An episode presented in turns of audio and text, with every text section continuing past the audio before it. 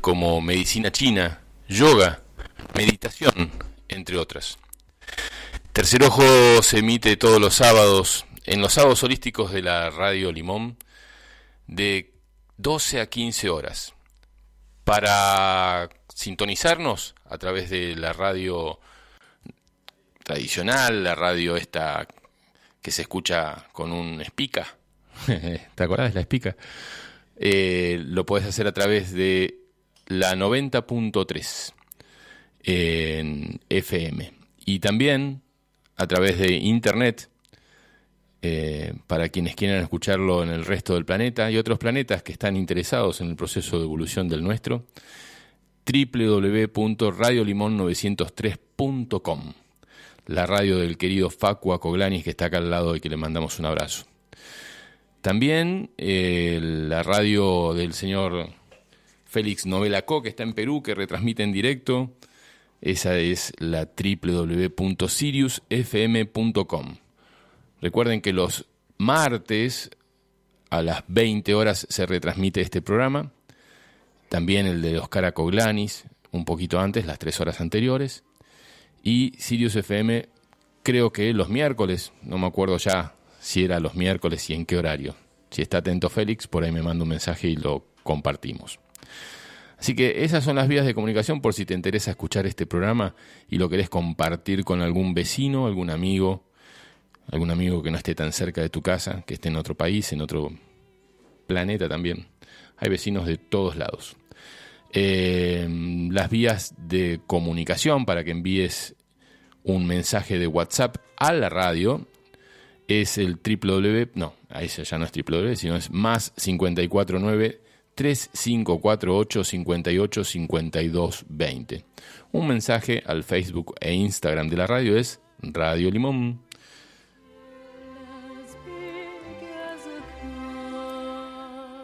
También si te querés comunicar con la radio específicamente, lo podés hacer al 3548, al programa 3548 eh,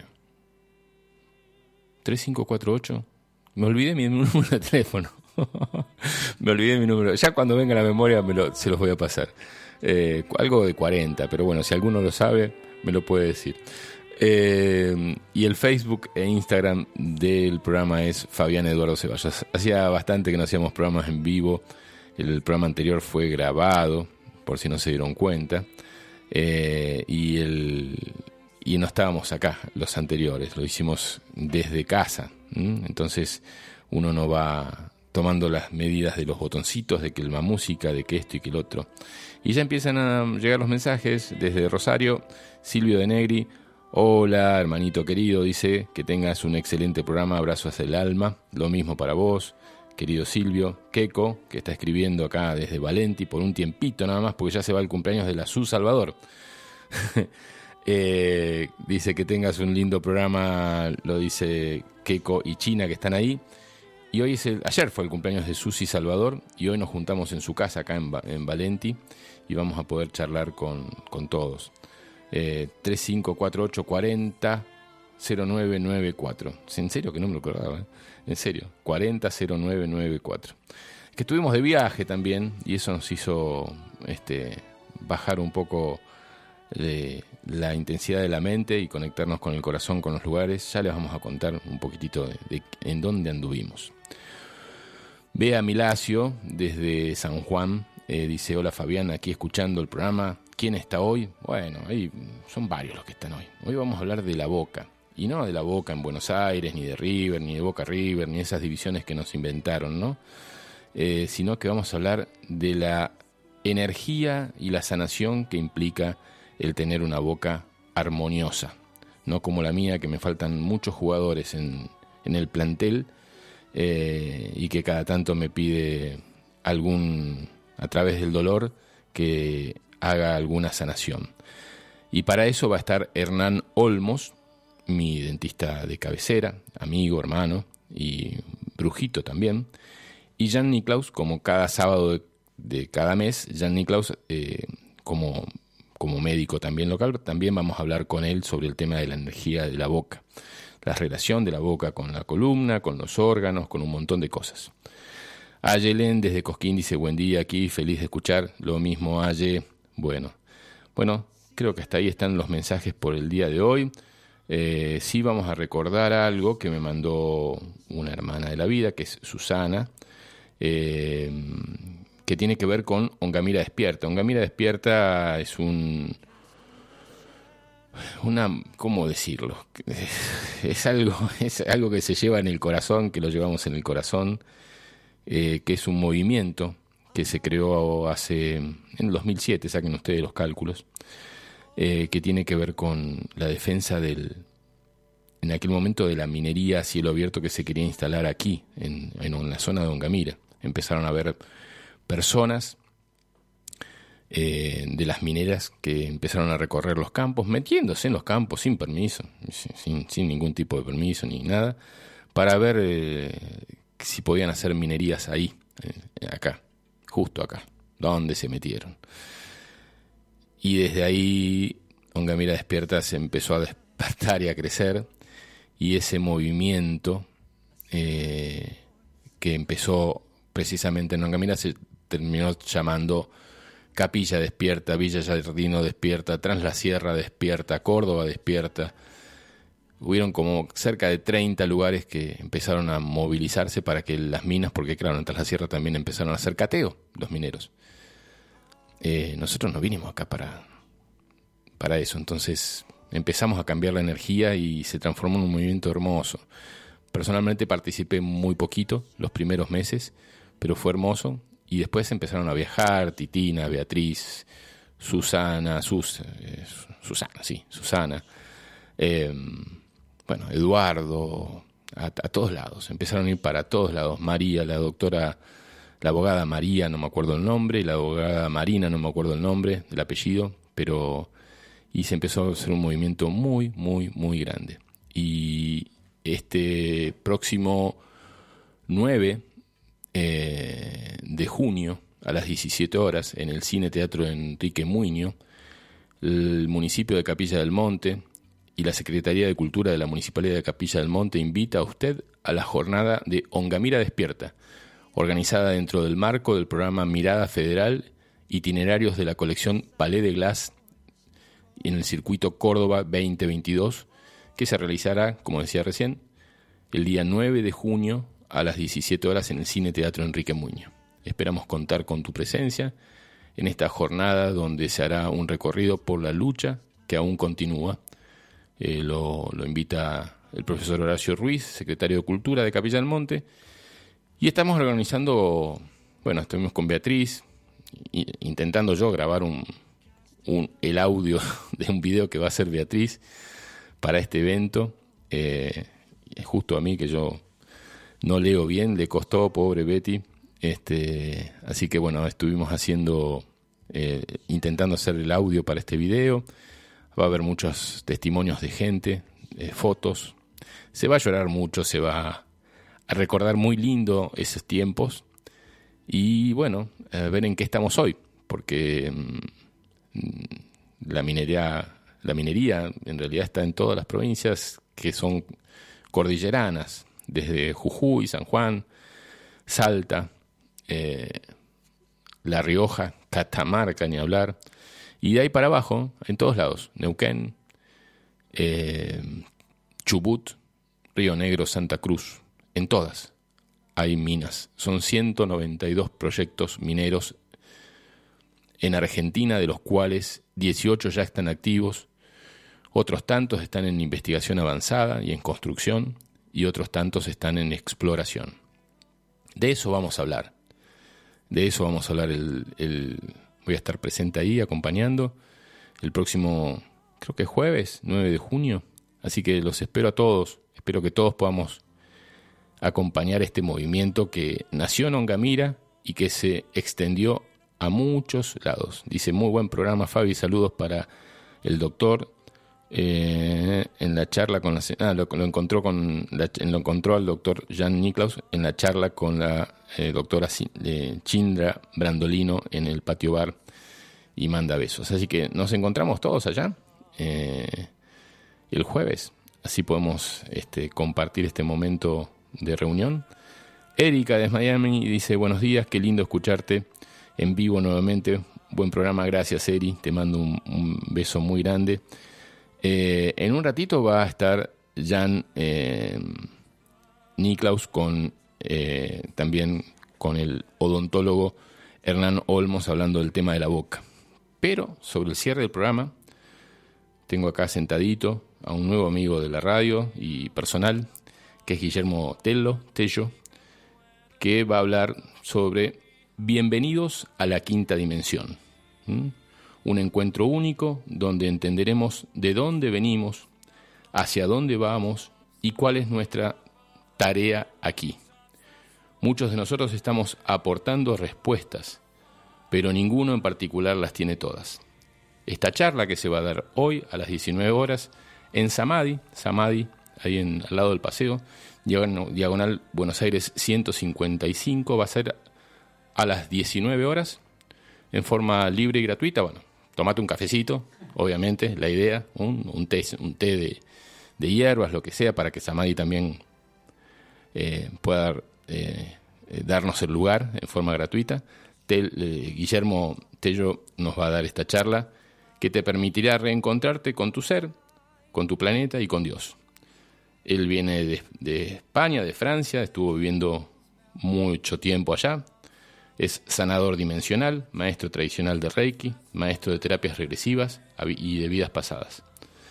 Eh, así que bueno, en un rato vamos a hablar con el Guille, pero ya reservate a las 7, después del cumpleaños de Susi Salvador, a las 7 eh, nos vamos todos para Samadhi a escuchar al Guille y charlar un poquitito de, de este tiempo, ¿no? de este tiempo de transición de la tercera dimensión eh, a esta quinta dimensión que obviamente no la conocemos conscientemente, la podemos sentir, paladear, pero no la podemos conocer hasta que no la sintamos en, en- en cada, en cada momento. Acá está llegando Jan Niklaus, en un momento debe estar por llegar Hernán Olmos. Adriana León dice, feliz programa, esperando ansiosa entender las energías de la boca.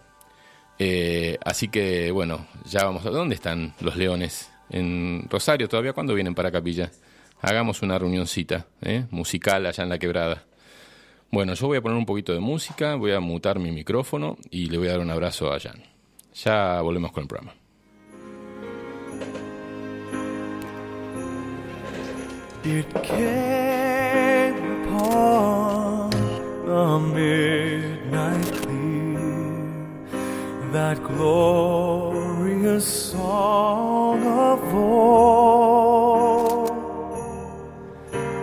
From angels bending near the earth to touch their harps of gold.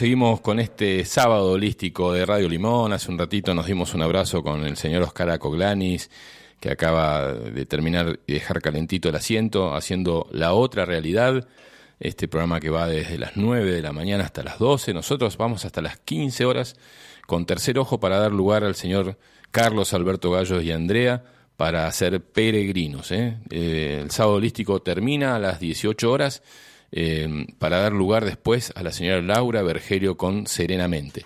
Música hermosa para compartir y, y disfrutar. Así que no te pierdas eh, ningún, ningún minuto de esta emisión de la querida Radio Limón.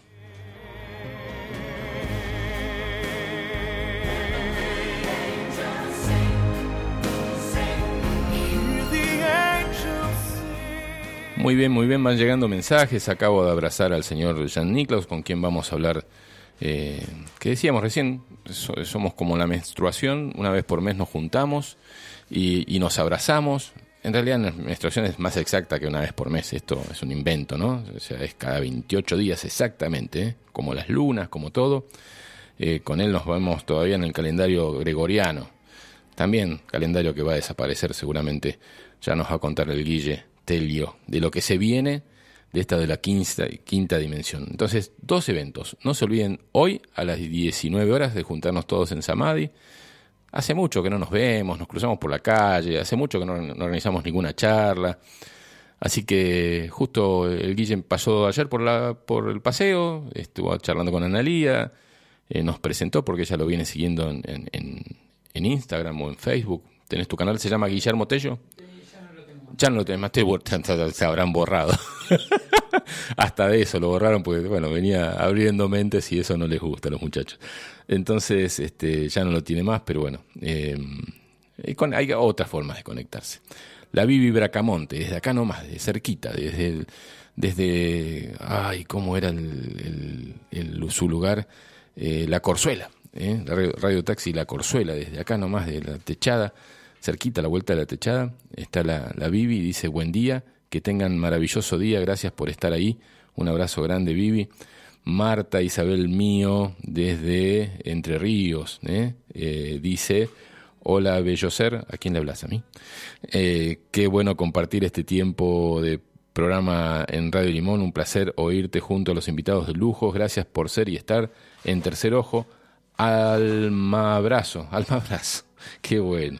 Bueno, antes de hablar con, con Jan Niklaus, les comento que eh, nosotros con la patroncita salimos el, el miércoles, el martes pasado desde Capilla del Monte con destino principal era Corrientes para acompañar a- a Mariano Arriaga en su evento que organizaba el 25 de mayo en una plaza debajo del puente en la ciudad de Corrientes.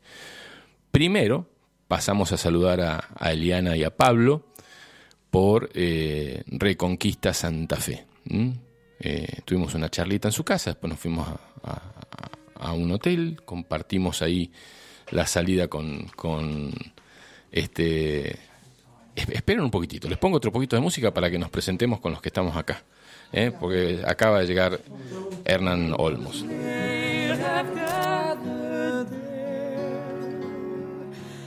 To be.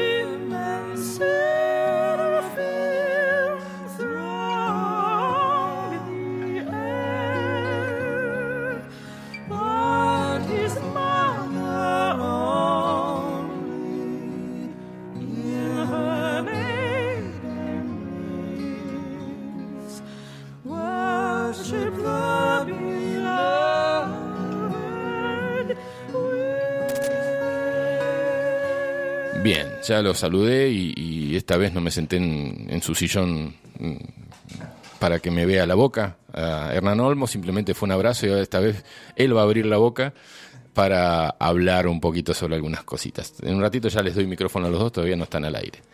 Eh, les contaba esto, ¿no? De que salimos, conocimos personalmente a, a- Pablo y a Eliana, Eliana Facioli en Reconquista. Seguimos, seguimos rumbo más al norte.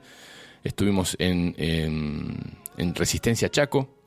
Ahí almorzamos el, al día siguiente con eh, Me- Melisa, con Federico y sus hijas. Charlamos un rato, nos, nos mostraron Resistencia, eh, Reconquista, perdón. Yo me las confundo. Eh, ahí en el Chaco. Eh, y de ahí juntos en familia fuimos a escuchar a Corrientes, del otro lado del puente, a Hernán, Hernán no, a Mariano Arriaga. Y eh, bueno, él tenía una expectativa que si bien no se dio en cantidad de personas, pero se multiplicó en cantidad de energía. Eh, él quería que nos juntemos 50.000 personas ahí en la plaza. Fuimos 500, o sea, el 1%, pero valía la energía por 500.000. Éramos una cosa hermosa, una masa de, de gente linda. Eh, hab- hablaron dos personas antes de él, después tuvo él fantástico, con una vibración energética tremenda. Cada vez está más lindo el, querido Mariano Arriaga. Eh, la gente estaba, brillaba, brillaba el lugar, cambió la energía, cambió todo, cambió todo. Empezó a llover después. Oh, seguimos para Wanda, fuimos a comprar piedras a Wanda y terminamos en las cataratas que ahora están cerradas de tanta agua que llovió. Las cerraron unos días después. Y después, este, si bien era un lugar que yo conocía, pero la patrona no, fuimos bajando despacito y fuimos a los esteros de Liberá. ¿eh? Ahí paramos en un pueblito chiquito que se llamaba Loreto, ahí en Corrientes.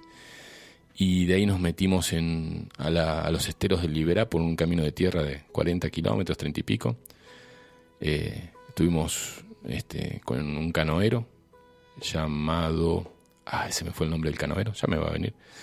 Em, y estuvimos eh, navegando con yacarés al lado, hermoso, para nada agresivos, como cuentan en las historias, ¿no? Estaban ahí andando y nosotros íbamos con el, con el canoero y estos yacarés, que son como los cocodrilos, pero de dos metros y pico más chiquitos, estaban ahí haciendo su vida, así que fue hermoso estar ahí con los carpinchos, los yacarés, algunas corzuelas, eh, hermoso, espero que esto se mantenga así, ¿eh? estos esteros de Liberá, hermoso, esta fuente de agua pura, transparente. Eh, que podamos mantenerla en el tiempo bien sana como la venimos manteniendo. Y después nos volvimos, así que bueno, acá estamos para hacer este, este programa de Tercer Ojo, y en especial hoy hacía rato que tenía ganas de hablar con, con Hernán, este dentista que yo lo considero un dentista holístico, porque no me... Cada vez que voy, que siempre les digo a ustedes, mi boca es Kosovo, faltan tantos jugadores, es como jugar, no sé, con un equipo de papi en una cancha profesional, ¿no? Eh, son cinco o seis los jugadores de Papi en una cancha de once. Bueno, así es más o menos mi boca, ya va a hablar de eso. Y creo que, que hay algo que no está funcionando bien y bueno, me gustaría que lo investiguemos y, que entre todos entendamos que la boca es un es una campana, es un es una alarma. Si no anda bien la boca hay algunas cosas que no estén seguramente no están andando bien y tendremos que entenderlo. Así que simplemente eh, vamos a ver si hago bien las cosas. Les voy a dar aire a, a Jan Niklaus primero. Le voy a decir, hola Jan, ¿cómo andas? Buen día, ¿cómo estás? Bien, bien. ¿Todo bien? Saludos a los dos.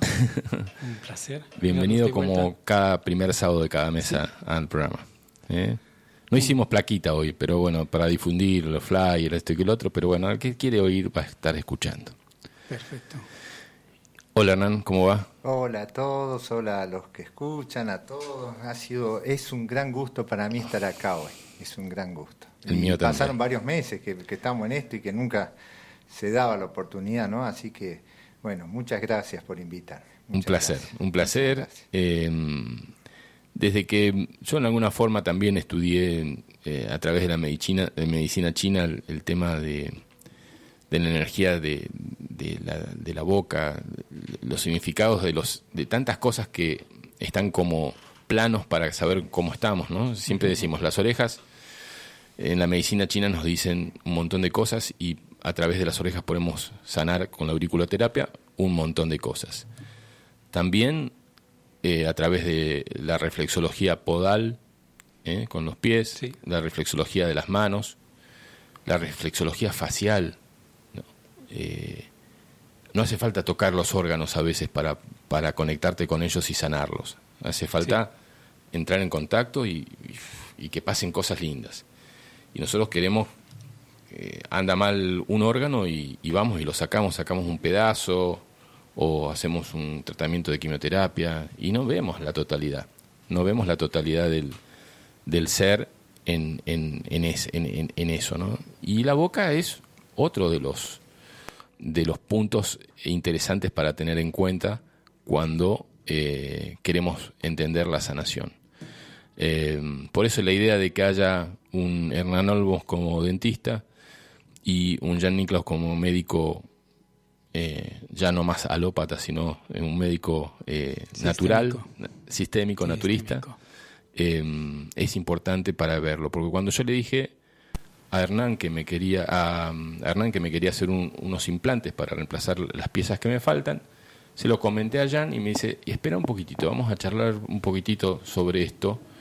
Y nunca fui personalmente a, a verte, pero me dijiste que hay que tener en cuenta muchas cosas antes de hacer ciertos movimientos en la boca. Y qué mejor que decirlo en la radio, para que todos los conozcamos. Claro. ¿eh? Es algo nuevo para vos, Hernán, algo que quizás se puedan compartir y entender. Recién cuando nos íbamos me decían que le están poniendo grafeno al, a las anestesias.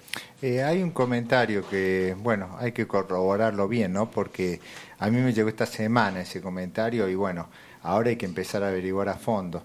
Eh, los que estamos en esto de la odontología, eh, diríamos, eh, haciéndola con un cierto cuidado especial, somos cautos, ya sea para colocar una anestesia, ya sea para hacer una radiografía. Yo hace más de veintipico de años que, por ejemplo, los conductos, intento hacer la menor cantidad de radiografías posible. Y con respecto a la anestesia, lo mismo. La anestesia, los libros decían que en 24 horas se eliminaba el 90% de, de la anestesia que se había colocado en el organismo. Y en las 48 horas por hígado, ¿no? Se eliminaba toda la anestesia. Eh, los que hacen colónicos, por ejemplo, dicen que después de 7, 8 años después de una cirugía todavía hay olor a anestesia cuando hacen los colónicos. Entonces, eh, no siempre nos dicen toda la verdad. Eh, eh, bueno, ese es el tema ahora. Hay que averiguar si realmente tiene grafeno o no y en qué cantidad. ¿no? Estaría bueno. Nosotros, bueno, yo personalmente me atiendo con vos hace varios años y no me acuerdo Claro. que me hayas puesto anestesia para un que tratamiento. me gusta hacerlo sufrir. Y, Y una cosa, eh, esto fue un odontólogo de Santa Fe que hizo un estudio que la hizo analizar, según lo que me comentaron a mí esta semana. Bueno, hay que seguir viendo ahora, estudiarlo bien a fondo, ¿no? Bien. Eh, bueno, en Eso la es en un montón de productos se decía y se dice que hay grafeno, ¿no? Eh, es, es, complicado. Cuando vos empezaste la, la conversación, hablábamos, vos hablabas de, de, de la parte facial, de todo lo demás, y yo pienso de que hoy es un tiempo muy especial para sincronizar la mente, el cuerpo y el alma. Todo va a curar si lo podemos sincronizar de la manera que tiene que ser. Pero estamos en una guerra impresionante, ya sea alimenticia, de todos los productos que estamos usando, ¿no? que nos informan una parte de lo que es y una parte no sabemos, y no lo vamos a saber tampoco. ¿no? Sí, este, Jan, eh, de alguna forma vos, cuando yo le comenté a, a- a Gabriela que me iba a hacer unos implantes, eh, le dijiste, espera un poquito, decirle que charlemos antes para ver qué, qué se puede hacer que no sean implantes. Sí. ¿Qué, qué, qué sabés vos del tema de los implantes en general, no? Es un tema muy preocupante lo que puede pasar con los implantes. El, el tema de los implantes es tan, tan controversial. eh, es una controversia que fue hecha por los que usan los implantes y por los que los eh, están produciendo, obviamente. Así que es un, una falsa controversia. En el fondo no debería haber una controversia, simplemente datos, datos científicos. Lo que sabemos de, de los metales, todos los metales tienen su tendencia a una cierta oxidación. En el caso del titanio, es prácticamente sin oxidación y particularmente cuando está adentro del cuerpo. Cuando uno tiene un- una prótesis de, de ta- titanio, aunque sea kilos de titanio, no hay problema de oxidación durante muchos años, no hay manera de, de demostrar algún efecto en el cuerpo. Pero en los implantes de titanio en la boca, sí, dentro de horas se puede eh, cuantificar una reacción. Una reacción sobre los macrófagos, que es la primera reacción que se puede cuantificar muy bien. Es un laboratorio de, de Tescal en, en Bélgica que eh, es pionero en esto, que descubrió que la velocidad de, de- de movimiento y la, la vitalidad de los macrófagos se baja ya en las cuatro horas que siguen la implementación de un implante dental. Esto no significa que vamos a morir. Sign- Significa simplemente que hay una interferencia y hemos intentado ir más profundo para comprender qué es. Aparentemente, esto se asocia con la presencia de oxígeno en la boca y la transición entre la zona de oxígeno y la zona anaeróbica de la boca o directamente con lo- las bacterias anaeróbicas que están entre el implante y la encía. Probablemente que es esto el punto que permite que haya como una interacción. Esa interacción es, es algo insólito, que podamos verlo en la sangre general horas después de poner el implante, mucho más en implantes viejos, obviamente. Lo nuevo es titanio, es lo último que se... Vos desde hace 25 Es- años que estás con lo esto, que Hernán. pasa es que después se empezó a hacer algunas pruebas con el circonio y hoy en día las coronas de circonio son las que más se están utilizando. Eh, acá yo les haría un poquito de historia, ya ni tal vez eh, por ser de un país de primer mundo, yo estoy hablando de un país sub subdesarrollado en el cual nos mienten mucho, ¿no? Entonces yo me acuerdo cuando estudiábamos año 86 por ahí, que en esa época, eh, en esa época todavía el implante era algo que estaba muy probándose y casi que ni se hablaba, era algo que iba a venir como cuando en el 85 hablábamos que en Japón y estaban probando algo como el CD, que iba a ser algo muy interesante para el mundo, ¿no? Entonces, eh, Eh, en esa época, en la historia, en los años 86 más o menos, por ejemplo, un primer molar inferior que sale a los 6 años y que en países como estos ya el chico ya tiene una caries bastante formada a los 10, 11 años y a los 28 es probable que la pieza esté ya para un conducto o para sacarla directamente. ¿Qué se hacía en ese momento? Se agarraba, se hacía la exodoncia del tercer molar y se hacía la exodoncia del primer molar, al tercer molar se le hacía una exodoncia y se lo- ¿Exodoncia significa? sacarlo, Sacarlo. directamente. Se lo implantaba en lugar de primer molar. Se hacía una muy buena cirugía, no se corría riesgo, se suturaba bien y las posibilidades de ese injerto funcionaba. Eso era lo que se hacía. Eso pasó un par de años y directamente se pasó al implante. Eh, esto ya sería más o menos año 89-90 que pasamos directamente al implante. Año 91-92, Perdón, Hernán. Sí. O sea, vos decís que en aquella época se sacaba una muela de un lado y se la ponía en otro. eh, lo que La, pasa mis- que... la misma muela de tu eh, boca, ¿no? obviamente, ¿no? La odontología de los años 60, 70, vos ibas a un, a un odontólogo de aquella época y el tipo hacía una amalgama y en ese momento la hacía rompiendo por tejido sano. O sea, el tipo decía, esta pared tiene que llevar 90 grados, esta tiene que ser divergente, esta tiene que ser convergente 45 grados. Y lo que quería aquel odontólogo, ser un gran artesano, que cuando vos fueses a un odontólogo 10 años después te diga, che, qué linda amalgama, ¿quién te la hizo? ¿Sí? Entonces nadie pensaba que ese chico de 11 o 14 años, que vos le hacías esa amalgama y rompías por tejido sano para que quedase bonita, a los 28 años ese chico había mucho menos para romper o no había ya para romper. Y endodoncia, o sea, el conducto que se le hacía a los dientes, los odontólogos viejos no hacían. Entonces ya era algo también medio nuevo después de los 70 y pico. Entonces, eh, se empezó a probar eso en el año 85, 86, yo me acuerdo, 87 se hacía esto. En el 90-91, con el 1 a 1, yo me acuerdo que se empezó a hacer implante a lo loco, a lo loco, a lo loco, era una cosa que todo el mundo. Me acuerdo que costaba en ese momento 1.200 pesos el implante. 1.200 dólares. Sí, sería Estamos en aquel hablando momento. de 2 millones, 240 mil pesos. Sí, pero la gente se lo hacía a lo loco. En el año 96-97 empezó a caer mucho el implante, se caían. ¿Por qué? Porque cuando la parte económica también empezó a fallar, la gente empezó a bruxar mucho más por los problemas económicos y esto. Y eso fue uno de los factores que volteó mucho el implante. Año 2000, yo les hago un Voltear poquito... significa que se salían. Que se caían, sí. Se salían. Yo les hago un poquito de historia de lo que yo viví en Argentina. Está bueno, ¿no? está Es bueno. muy interesante. Año 2000, 2001, yo hacía cursos de, de los primeros cursos fuertes que hacía de implante. Me acuerdo que los hacía en el Patio Olmos, ahí donde están los cines ahora. ¿En Y fondo de tu casa? Salas de. No, Patio Olmos en Córdoba. patio no, Patio de casa. no. Eh, Hernán Olmos. Sí, está, está, tiene algo que ver con, con algo.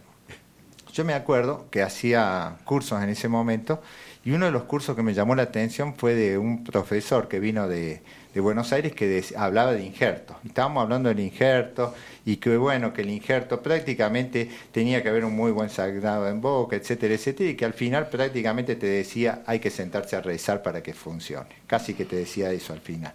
Y en ese momento, lo que se hablaba en el año 2000, 2001, se hablaba mucho que no había tiempo de adaptarse a un implante que ya la fábrica te estaba mandando un segundo modelo, un tercero, un cuarto. Entonces nadie tenía un, batalla- un caballito de batalla. Como en los ese autos. momento, como Hoy claro, para decir, modelos. me agarro de este implante. Entonces hubo mucho fracaso ahí. Y ya en el 2002, 2001, por ahí ya se estaba empezando a ver los primeros pasos en titanio, en circonio. Pero quedó ahí. ¿Por qué? Porque en la vejez de los años, más de 25 años que se está haciendo implante, eh, no hay tanto rechazo del organismo. Yo eh, pienso lo siguiente, la perimplantitis que se forma en el implante eh, lo puede dar en gran, en gran parte eh, la higiene bucal que pueda tener el, el paciente, lo puede dar enfermedades, que el, el dentista o el odontólogo tiene que, al momento de decidir o convencer al paciente que se tiene que hacer un implante, preguntarle varias cosas. Primero, si no es diabético. Segundo, si tiene artritis, artrosis, si es embarazada la mujer, eh, si es bruxómano. Entonces hay muchas cosas para ver. Ver la higiene bucal que puede tener. Porque a veces vos haces una, una odontología que es una joyería y a los dos años, cuatro años se te cayeron puentes, coronas, todo. Y el tipo te dice de todo. Y vos le, decís, pero hermano, esto es como si yo te hago un anillo de oro y vos lo usás para hacer reboques en tu casa. A la larga lo tenés que hacer pedazos. Eh, hoy uno busca bibliografía de todas las contraindicaciones que puede tener el, implante, ¿no? Y hay un montón, la periimplantitis que se puede producir. Y ahí yo sobre la periimplantitis y los macrófagos y todo lo que pueda suceder, yo me jugaría mucho a pensar en el laboratorio dental que lo hace, porque depende mucho el contacto de esa corona del implante con la encía. La higiene bucal que pueda hacer el paciente, buches que a veces se, se dice que haga el paciente, se le dice al paciente, y, y bueno, el cuidado personal que pueda tener, ¿no? Bien, Bien, está bueno. Está bueno tener eh, diferentes formas de ver y pensar sobre una misma situación. Estábamos hablando, después seguimos sobre la cronología, que Hernán nos extienda un poco el, el tiempo eh, hasta, hasta este momento, cómo sigue la cronología. Y está bueno tener eh, una formación fuera de la medicina porque, claro, lo que le informan a Hernán sobre un montón de cosas lo informan los laboratorios, no lo informan Sí. otros eh, dentistas que están diciendo, che, mirá esto, mirá lo otro, ¿qué puede pasar? Son los mismos laboratorios que evidentemente con un implante ganan mucho dinero, eh, ganan mucho dinero si se te caen los dientes también, ¿no? O sea, si vos tenés la dentadura sana, ellos no ganan dinero. Ahora, si se te empiezan a caer los dientes porque estás comiendo cosas que no son buenas, porque le das bola a, un, centímetro cuadrado que es tu, papila degustativa, eh, porque te gustan los dulces, porque te gusta esto, porque te gusta el otro, no te, ni siquiera fijas qué tiene un paquete de galletitas o chocolates o lo que sea eh, en compuestos eh, y no te fijas y, seguís comiendo porque te gusta, obviamente el organismo se enferma. Eh, un médico o un laboratorio no gana con gente sana Sí. y un- una empresa que se dedica a, a la ortodoncia o a productos de implantes o lo que sea, no gana si tenés una dentadura perfecta. Eso es concreto. Entonces ganan si vos tenés la dentadura que se te cae, como la mía. Eh, ¿Cómo lo ves vos desde la, una medicina eh, sistémica, que es la que vos de- eh, creaste y, y que promoves? Entre los años 1990 y 2003 eh, tenía una clínica en esta valle, en, en Suiza, eh, con cinco odontólogos fijos y un par de odontólogos eh, que, ve- ambulantes. Y hemos descubierto en, dentro de nuestros cursos estábamos dando una formación para médicos sobre medicina ambiental, sobre todos los tóxicos en general, tóxicos hasta de los cos- cosméticos y bueno, eh, también los- las ondas telúricas, lo- lo, que sea. Eh, y hemos descubierto que eh, había muchos datos que comprobaron que teníamos un, un foco de, irritación de simpaticotonía alrededor de muchos implantes, casi la totalidad de los implantes de metal. Y es así que empezamos a trabajar, a buscar alternativas. Las alternativas ya estaban en el mercado, eh, estaban por llegar. En los años 96 todavía no se podía comprar fácilmente, pero entre 96 y 2000 empezó a, a haber posibilidades de implantar el circonio. El problema del circonio era su osteointegración, por lo que me invitaron en- con un grupo de, de diseñadores, de médicos, de especialistas, de, de odontólogos en Cape Town, en eh, África del Sur, para desarrollar una superficie absolutamente óptima para la osteo- osteointegración de circonio. Y eh, descubrí una, una forma muy, muy óptima que es muy similar a, la, a, a las- los ojitos de los insectos, que tienen como un montón de bolitas y está como imitando el- el- eh, la, la- la estructura del hueso y permite que la superficie sea mucho más alta. Hay también otro proceso que son procesos más eh, químicos, pero en la comparación eh, esa forma bien, bien, em, Definida. bien definida, hecha por láser, nos permite una osteo- osteointegración excelente. Con circonio, que es lo que Con de alguna manera Hernán sí. venía hablando de que se dejó de lado Sí. por el por el platino. por el- Por el, Yo- el, el circonio, por Titanio. el titanio, ¿no? Bien. Yo estaba trabajando con la Universidad de Lausanne, con el profesor Sami Sandhaus, que es la mayor, la, la máxima autoridad en tema de, de implantes de circonio en Suiza. No sé si hoy todavía está en vida. Y mm, es a partir de esos trabajos que pudimos desarrollar y dar como eh, indicaciones a las fábricas de implantes para que tengamos los implantes que queríamos. Así que a partir de 2004-2005 ya teníamos los implantes a medida que queríamos. de circonio. Los primeros en 2004 hemos hecho con nuestra propia prensa. En la Universidad de Lausanne hay una prensa propia para hacer de forma ar- artesanal un implante de circonio, a partir de un polvo de circonio. El circonio tiene eh, diferentes calidades. En baja calidad tiene un poquito de radiación, por lo que eh, se, se tiene que optar para una calidad, la mayor calidad posible, que tiene prácticamente cero radiación. No existe circonio sin radiación. O sea que según lo que vos y un grupo grande de personas en Europa eh, estuvieron investigando, porque imagino que vos desde Suiza, pero otros desde Bélgica, desde diferentes lugares, y en esta reunión en Ciudad del Cabo, en Sudáfrica, eh, pudieron llegar a que el circonio de alguna manera era mejor eh, elemento y que el titanio. Era y hasta hoy diría que es el mejor elemento que podemos tener en el mercado actual, Ujú. porque es como es como es una sustancia tan, tan noble, tan dura, dura como el diamante, por eso le, le llaman ¿Y por qué diamante que se, se, se volvió, o sea, se volcó toda la energía a desarrollar implantes en titanio y no en circonio? En Europa, ¿Negocio o- En Europa todo va hacia el circonio, pero el titanio es un, un largo proceso bien, bien aceitado. eh, va a tardar un par de años, es como el amalgamo. Ajá. Hoy en Europa, prácticamente toda Europa, eh, va a ser difícil encontrar un amalgamo porque están eh, prohibidos. Eh, Amalgamas. Sí, es decir, que si un, un de- dentista nos pone amalgamo, va a tener posibilidad de estar atacado por su eh, paciente. O sea, un juicio. Jurídicamente, un juicio. Las amalgamas que Pero- tienen, porque todos debemos tener algo No. de eso en la boca, no sé, me imagino. Sí, la mayoría. Creo que, ¿Y las amalgamas, eh, qué- qué- hemos- por qué te tienen, están mal, y- mal aspectadas, digamos?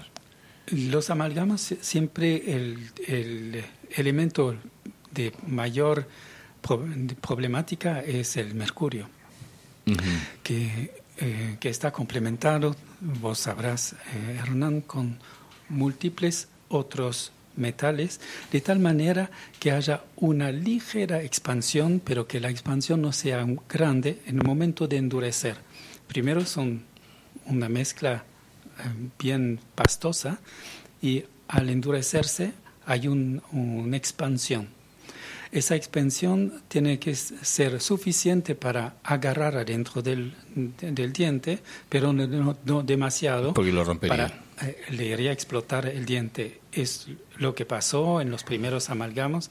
Seguro que Hernán tiene algunas anécdotas para contar. Sí, sí, me imagino que la mala, com- porque la amalgama, yo por lo que me acuerdo, es, se, se- no, no, no viene sola, se tiene que unir dos elementos para, para, para, para que se conforme.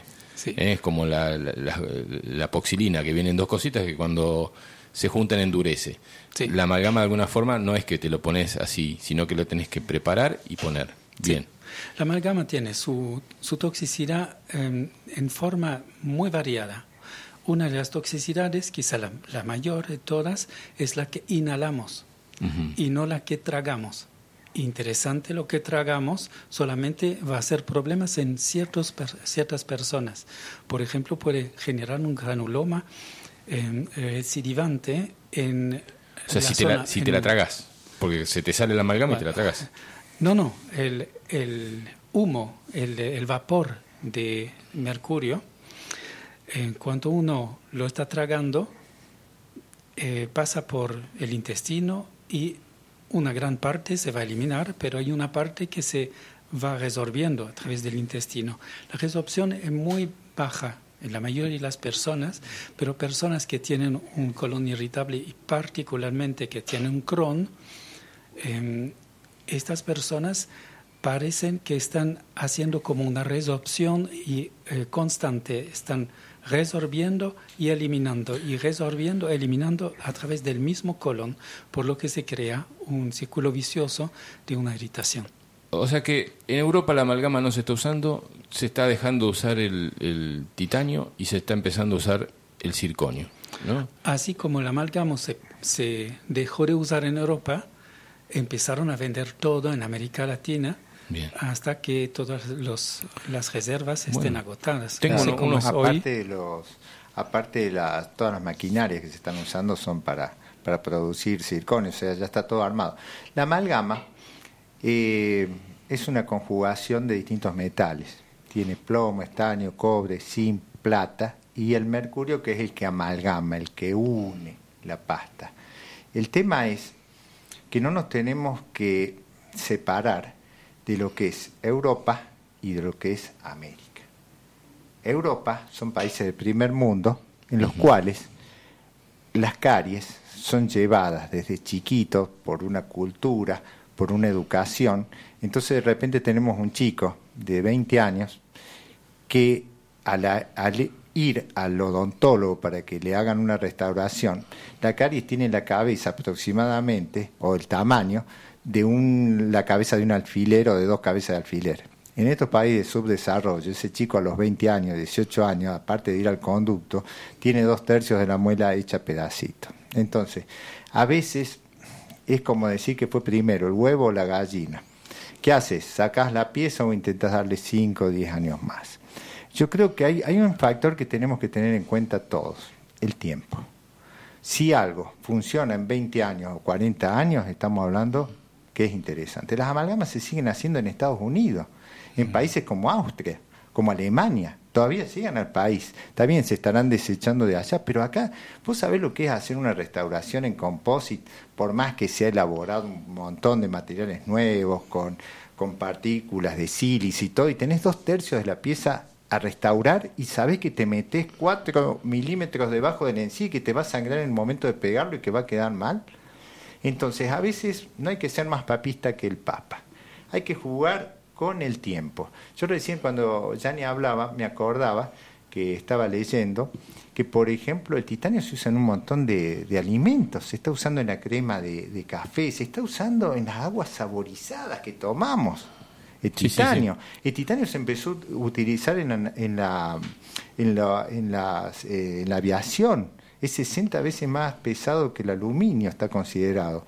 Es un material que se adapta. Yo entiendo que pueden pasar un montón de cosas y creo que va a tener que ser el circonio lo que venga, pero a mí me llama la atención que a 20 años siguen estando en boca y no se caen si está bien hecho, ¿no? Y si el paciente no cambia tanto su metabolismo. Entonces, por ahí no podemos ser más papistas que el Papa. Estamos en América. En América eh, la cultura no es tan eh, no es tan avanzada como Europa. Y aparte de eso, bueno, tam- estamos luchando todos los días con.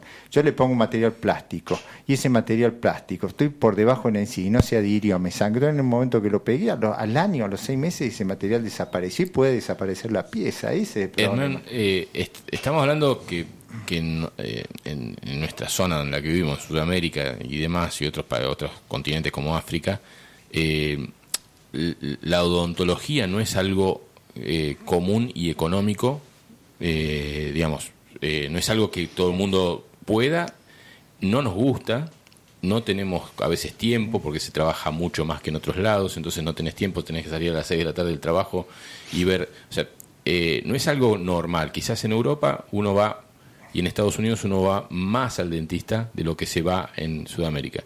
Más allá de las comidas que ingerimos, que nos son cada vez menos sanas en esta zona y nos generan una deformación en la boca o lo que sea. Eh, y en los órganos. Después vamos a hablar de los órganos y la relación con la boca. Eh, y y ahí, ahí, te, ahí te dejo, Hernán. Y, y sobre todo, creo que eh, nosotros estamos hablando de, de una pieza que puede tener un miligramo o dos de un producto como puede ser el, mercurio, cuando en realidad nos están metiendo mercurio en todo. No sé si los chemtrails no están tirando mercurio, no sé si la comida no tiene mercurio, no sé si... eh, o sea, todos los productos tóxicos que estamos comiendo porque son ricos, son ricos, pero a su vez son adictivos y, te- y en muchos productos nos están metiendo eh, cosas que, nos, que son totalmente nocivas para el cuerpo. Esto es en la tercera D. En la quinta D, después lo hablamos con Guillermo Tello en el final del programa, que esto va a desaparecer porque no le vamos a dar más bola. Pero todavía estamos en la 3D y en esta 3D me parece que tenemos que tener un poquito de eh, eh, apertura y ser conscientes de que nos están intoxicando con todos los medicamentos, con todas las cosas, qué sé yo, Sí. estamos hablando de, de litio, eh, vamos a- estamos desarrollando un documental sobre el tema del litio, el litio está hasta en los medicamentos y es totalmente tóxico y es, va en las baterías de los vehículos y va en la batería de, los paneles solares y el litio está en, los medicamentos entonces no no no solamente es la dentadura que es un, un- El año pasado, eh, o el anteaño, estaba viendo cuando empezó la pandemia, que se cortó todo, por ejemplo, a nivel tenis. Yo lo veía a un, a un tenista que estaba cuarto, quinto en el mundo en ese momento, Babrinka, que es suizo. Sí. Y el tipo tiene toda la cara, toda la cara marcada de la viruela. Y vos decís, Suiza que salen todos los, todas las vacunas, todo. Y bueno, antes el jueves, el martes la semana pasada estaba viendo un croata también, todo marcado. Y vos decís, Europa, y bueno, la gente no se está vacunando tanto. O sea, también tienen un doble sentido. ¿no? Esos, esos tenistas, por ejemplo, como Babrinka, dejaron de jugar, ya no los veo más en el circuito. Entonces, eh, como un suizo que no se vacunó. Hay, hay muchas cosas y, y lo que a mí me está llamando mucho la atención, estos días estoy yendo bastante a Córdoba, porque estoy yendo al médico y cada vez pienso más que Capilla del Monte es una isla. Es una isla. Con la gente que se está juntando podemos hablar del mismo tema. Vos vas a Córdoba y te dicen, vos estás loco. No, yo voy a seguir tomando agua saborizada, aunque tenga titanio, voy a seguir, qué sé yo, inhalando tal cosa. Eh, nos estamos convirtiendo en una isla que estamos intentando cuidar la máquina humana para que llegue con mejor calidad de vida a la vejez, ¿no? Desde la alimentación, de todo es terrible, porque no, no, ya en la cumbre yo creo que si salimos ya no, no- Sí. nos dicen son unos locos acá, pero nos Sí. estamos convirtiendo en una isla, nos estamos cuidando al máximo para intentar llegar a una mejor calidad de vida, ¿no? Ahí eh, vos vas a decir quién, eh, quién te está saludando. Empieza Dice, con C, con H. eh, Sí, no, con- un cariño enorme para quien con amor y sabiduría cue- eh, cuida de nuestras piezas dentales. Abrazos de GJ, GJ. eh, una chica de Quebrada de Luna, una señora. Ah, eh, Graji.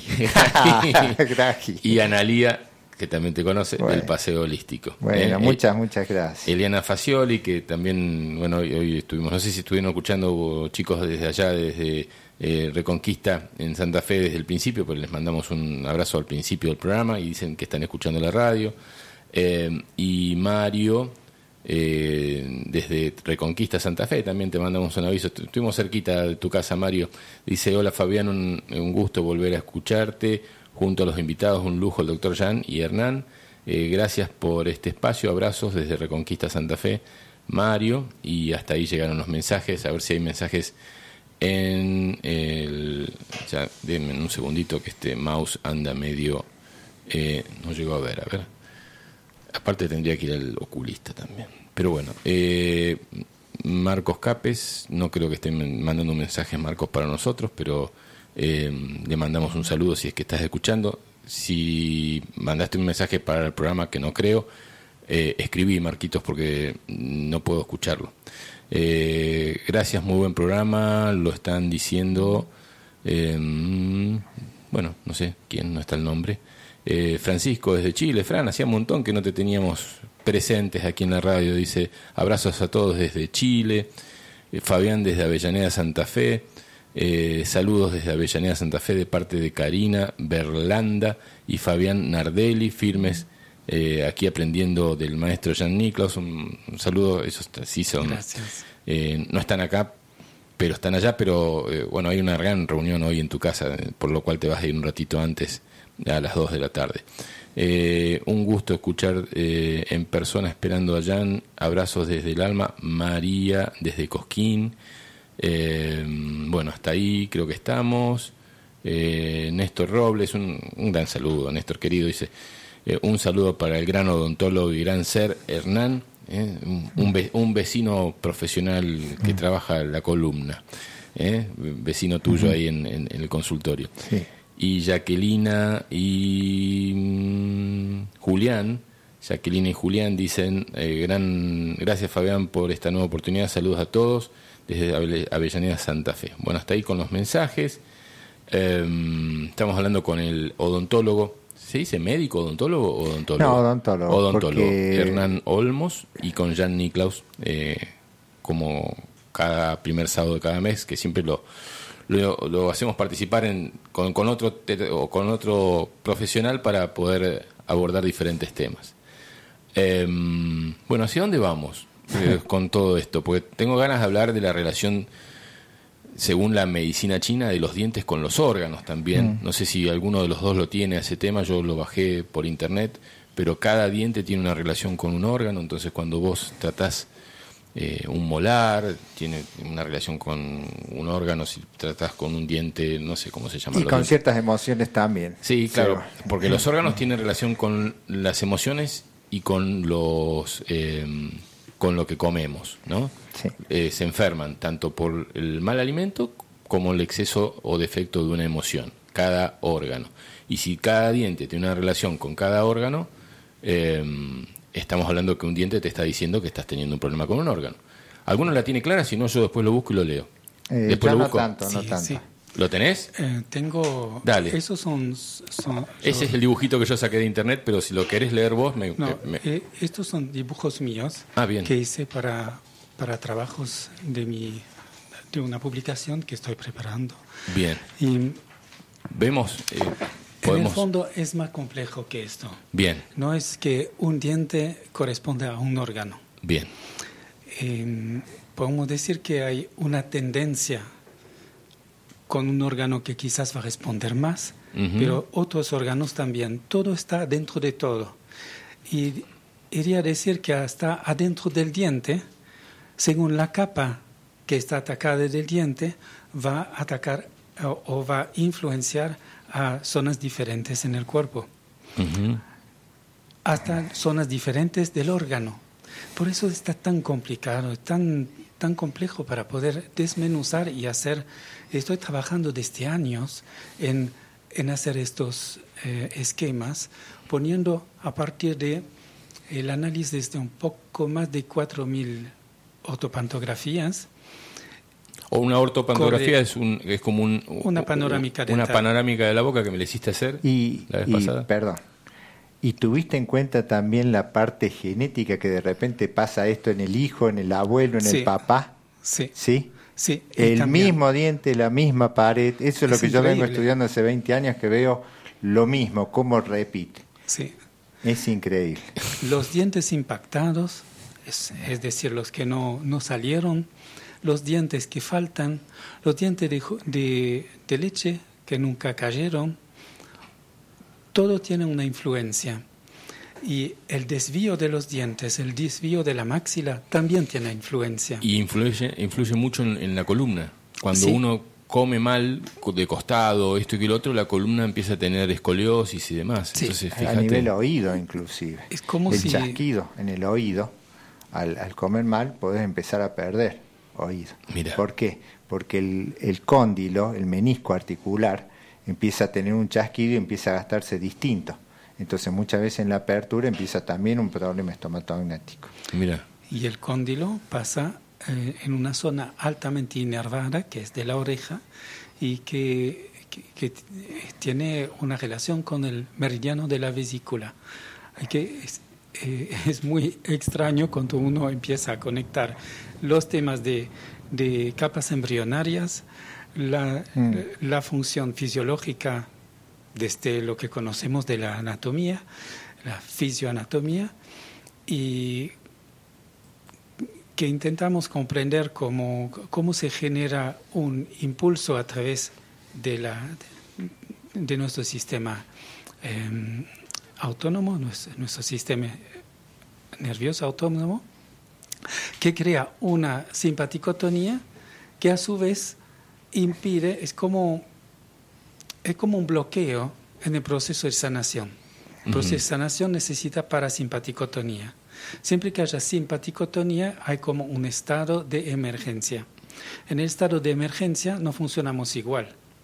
Es un poco lo mismo cuando estás enojado, estás dentro de tu proceso, pero bloqueado, por lo que la sanación va a venir en el momento que llegas a la parte de perdón.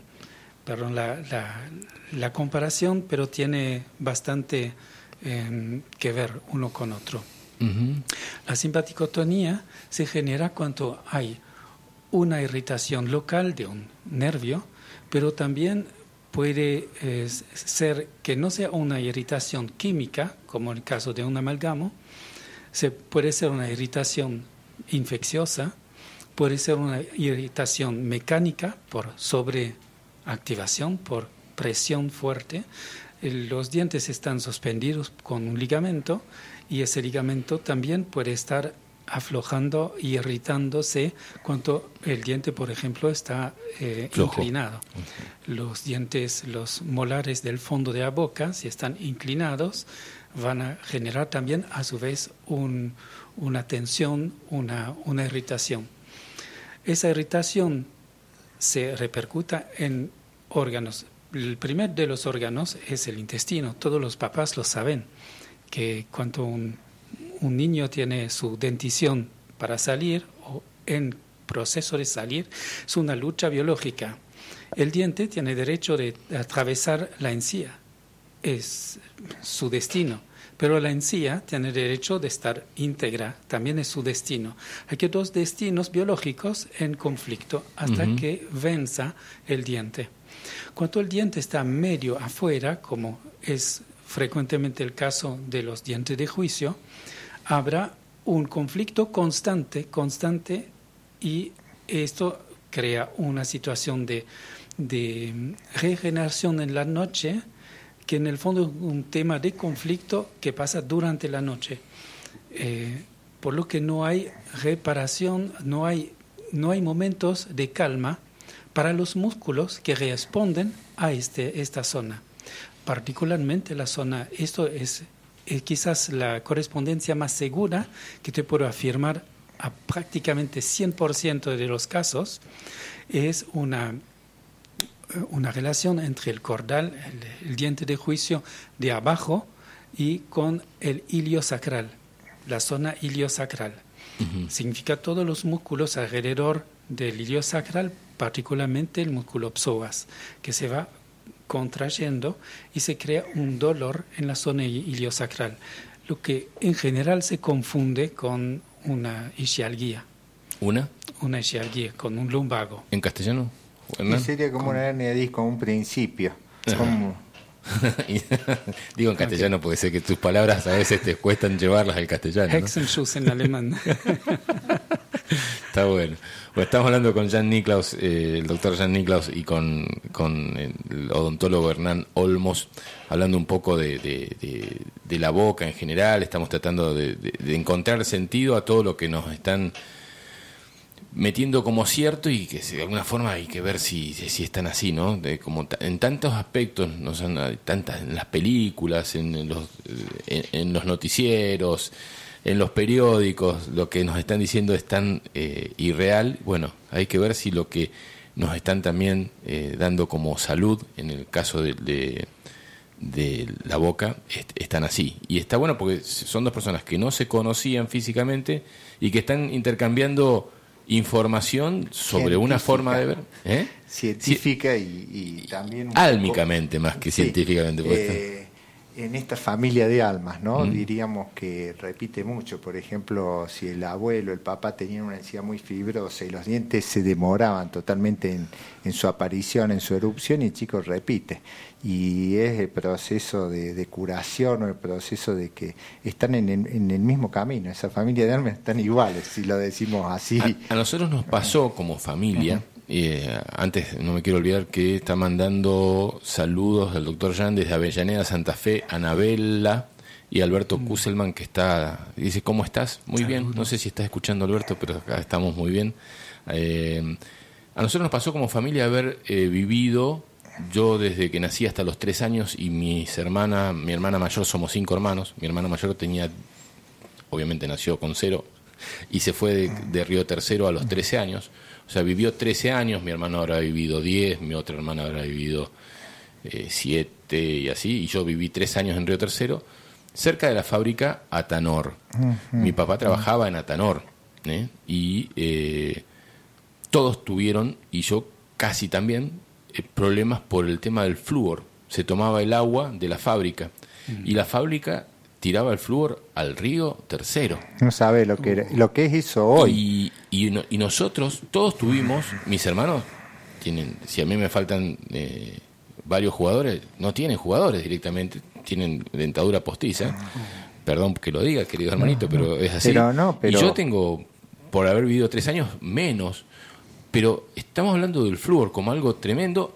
Y yo me acuerdo que eh, Odol y, Colgate eh, decían que tenían flúor los dentríficos como algo, mirá que tiene flúor, está buenísimo. O sea, ya te vendían como que el flúor era bueno hasta que se dieron cuenta los médicos y un montón de cosas y hoy lo ponen como algo, no tiene flúor. Pero ¿a- ¿existía eso? ¿Había un, un dentrífico que decía que tenía flúor? Yo, yo estuve ahí en, en, en la fábrica, ahí en el sector cercano a la fábrica, eran unos 20 años. Y ya se estaba cerrando, se estaba comprando todo ese sector y había mucho cáncer, ¿no? Y me acuerdo haber visto unas ranas que había ahí. Eran unos bichos verdes tan feos, tan feos, tan feos, pero claro, deformados totalmente, deformados. Eh, te voy hablando de 20 años esta parte más o menos. Eh, el flúor, decía mi profesor de química, decía, es malísimo, pero intente no comérselo, porque si se come un tubo de, de, de flúor, de como se llama pasta dental, se va a morir seguro, decía. Y es cierto, es totalmente malo. Y también hay titanio en la pasta dental. Y lo hicieron rico para que los chicos se lo comían, porque los chicos de chicos, ¿viste qué rico que es la pasta dental? Se la comían. O sea, Claro. este, todo estuvo preparado para, para destrozarnos. Eh, contanos un poquitito del tema en general de, de ese tipo de situaciones, ¿no? Del flúor, como que era bueno y lo ponían en la, panta de- la pasta dental. Y ¿Cuáles va, son las y cosas va a que- seguir estando el flúor en la pasta dental, viene el titanio también en una parte, pequeños porcentajes de titanio. O sea, la pasta dental hay que tener mucho cuidado. Si uno usa pasta dental hay que cepillarse los dientes, pero intentar hacer un enjuague muy bueno en la boca que no vaya a pasar nada, que nos podamos eh, eh, tomar esa pasta dental, ¿no? Eh, hoy Hay- se están usando muchos métodos, eh, están haciendo pastas dentales que... eh, eh, a nivel diríamos casero que están andando más o menos bien. El tema es que hablemos de las yo, marcas, yo lo que de las yo marcas de creo, pasta dentales yo, que yo lo que estos estoy pensando en este momento que a mí así como acá el doctor está haciendo un montón de estudios, yo hago mi diríamos mi estadística de estos últimos 25 años más que vengo haciendo estadística, por ejemplo, hago estadística con, con embarazadas y distintas estadísticas y a mí me está llamando la atención algo mucho en estos últimos dos años y es el cambio de coloración de la dentadura de los pacientes. El A2, que es un color que era, diríamos, lo más común en los pacientes, hoy está uno o dos números más arriba. No sé qué está pasando en la alimentación o qué, que está uno o dos números más arriba el color y ya lo veo como un color normal que no se usaba hace 10 años o 5 años o 2 años. Entonces están habiendo cambios Más muy grandes. más claro, más oscuros los colores de los dientes y vos lo ponés y lo ves blanco, pero no es blanco, o sea, es blanco alrededor de toda la dentadura, a la corona que colocás o al arreglo que vas a hacer, ¿no? Entonces eso también lo estoy notando mucho, el cambio de coloración en la dentadura. Y estaban usando pastas dentales como cualquiera de las pastas dentales. Yo siempre tuve la idea esta, con colgate. lo que ¿Sensodine es buena? Hablemos de las marcas. Sí, NOC 10 es buena. porque- Sensodine, y bueno, de, de lo que hay hoy, sí, Sensodine, NOC 10 todavía se- sigue viniendo y NOC 10 se usaba apenas un nada para, para cepillarse los dientes y era pura espuma lo que hacía. Y bueno, yo creo que NOC 10 tal vez sea la mejor marca para mi gusto. ¿Por qué? Porque en ese, diríamos, en esa espuma que hace, hace una limpieza como si estuvieras haciendo de repente un colutorio también en la boca, para lo común. Pero hay que enjuagarse muy bien la boca después. Muy, muy bien la boca si vas a usar una pasta dental. Yo te ¿no? digo una cosa, no me gusta lavarme los dientes. Lo hago con, con una sensación de que est- estoy haciendo algo que no está bien. Claro, lo que pasa es que vamos a partir de una base. Vos eh, desayunás a la mañana. Hagamos de cuenta que tenés el hábito de cepillarte los dientes a las 10 de la noche o a las 11 de la noche que te vas a dormir. Y te cepillás los dientes a las 6 de la mañana cuando te levantás o a las 7 de la mañana, haces un desayuno de lo que vos quieras y te vas a laburar. Y capaz que te volvés a cepillar los dientes a las 2 de la tarde cuando almorzaste. Vos desde las 7 de la mañana hasta las 2 de la tarde le pusiste un banquete a todas las bacterias. ¿Sabe cuántas bacterias hay en la boca normales de la boca? Son más de 500.000 bacterias, que son la flora bacteriana normal de la boca. Y esas 500.000 bacterias conviven con, con vos todo el tiempo. Entonces, ¿qué sucede? Si vos le dejas un banquete de pedazos de glúcido, de lo que sea, esas bacterias empiezan a ganarse en cada surquito, fosa de los dientes, ¿y qué hacen? Se alimentan de esos restitos de comida y diríamos que su materia fecal es el ácido que liberan sobre la superficie de los dientes y hoy van produciendo desde las 7 de la mañana que te, que te cepillaste los dientes hasta las 2 de la tarde, van produciendo con ese ácido pequeños microporos en la superficie de los dientes, que hoy un poquito, mañana un poquito, y vos te cepillás solamente a la noche y decís con eso es suficiente. No, vos le dejaste abierto esas bacterias desde las 7 de la mañana hasta las 11 de la noche que te volvés a cepillar, un camino para que hoy un poquito, mañana un poquito y después termina siendo una caries terrible. Aparte hay una cosa, cuando la caries avanza y empieza a romper la superficie del esmalte, pasa a la dentina. La dentina es un tejido mucho más blando. Cuando pasa a la dentina, ahí se le hace mucho más fácil avanzar a la caries y va directo al nervio. El nervio, ¿cómo reacciona? Y formando dentina reparatoria. Es como que se va achicando ante ese ataque de la, de la caries. Y llega un momento que ya no se puede achicar más y bueno, se inflama, se muere o se, o se necrosa. Y du- y duele. Y, y duele, a veces no tanto, y o no, y es asintomático y terminas con un diente necrosado, ¿no? Y tenés que ir a un conducto, si no habría que sacarlo. Mensajes que van llegando, Fernando Pajón, que está en Buenos Aires, dice Fabián, volviste, abrazos desde la Babel enloquecida.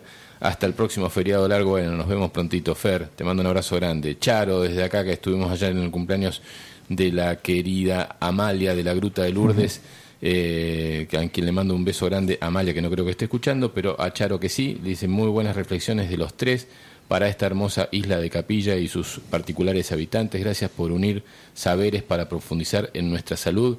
Abrazo infinito para los tres. Abrazo, Charo, querida. Carlos Alberto Gallo, que ya viene, ya viene en una horita y media, ya viene eh, el Carlos con Andrea a ser peregrinos. Dice, abrazo enorme a los tres grandes, hoy en, en ella tercer ojo.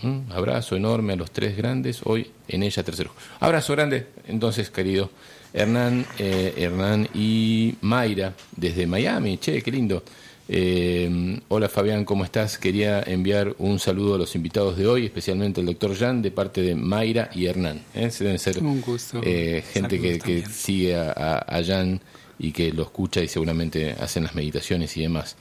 Eh, Marta Isabel mío dice, tiene flúor igual que todas las marcas comerciales, el Sensodine. Le manda eh, también titanio, pone. Eh, le sacó fotos al, al- al- al prospecto. Y Fernando dice, Fabián en Río Tercero estaba la fábrica militar de obuses, sí, ya lo sé, y propelentes que se producen con ácido, eh, ácido clorhídrico, amoníaco y fósforo. Todos esos enf- eh, iban al río, claro. O sea, el, río Tercero, que, en el cual me bañaba de chiquito, eh, porque después seguí yendo, eh, era tremendo. Después empezó a dejar de usar, pero en todos los ríos, el río Paraná, nosotros estábamos recorriendo, estuvimos recorriendo todo el río Paraná, y los lugareños te decían, ya no salen más pescados, ya no hay más pescados, entonces todos los, los eh, las empresas y, y las muchas ciudades tiran todos los desechos directamente al río Paraná.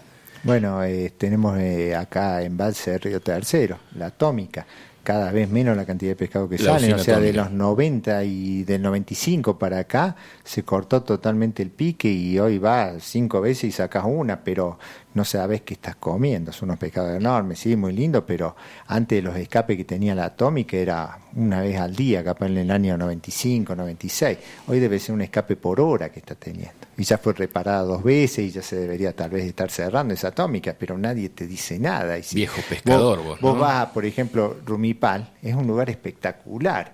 Vos ves cómo nace el paraíso, nace ahí como un yuyo, es un lugar con un verde, una cosa, y vos decís, estoy pegado ahí, a la atómica. Hizo había unos camping ahí en, en, en Rumipal, que la gente venía, dejaba las casillas rodantes, le sacaba las ruedas y venía todos los fines de semana a pescar, año 95, hasta el 95, Sí, más o menos. sí. Después ya esa gente no, no volvió, o no vuelve prácticamente si no, no sacas nada.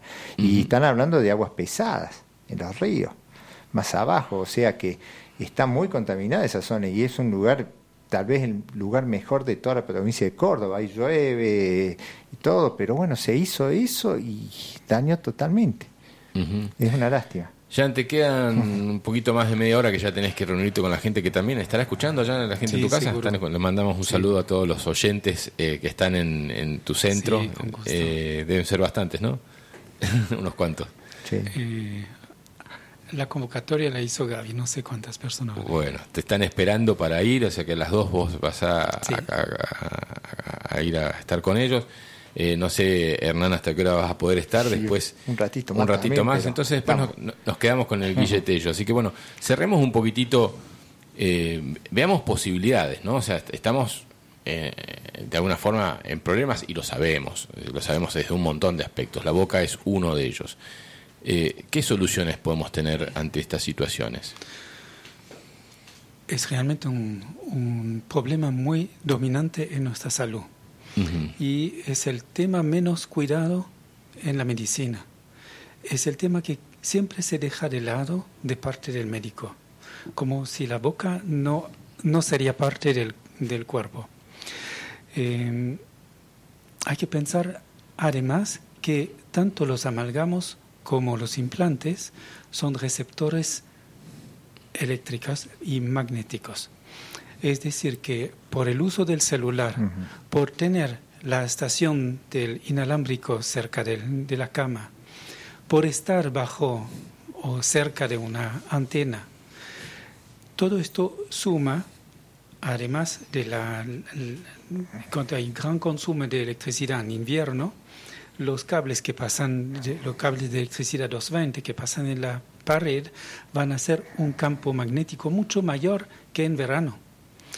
Por lo que hay que distanciar un poco la cama de, de- de la pared si estamos usando mucha, mucha corriente de noche.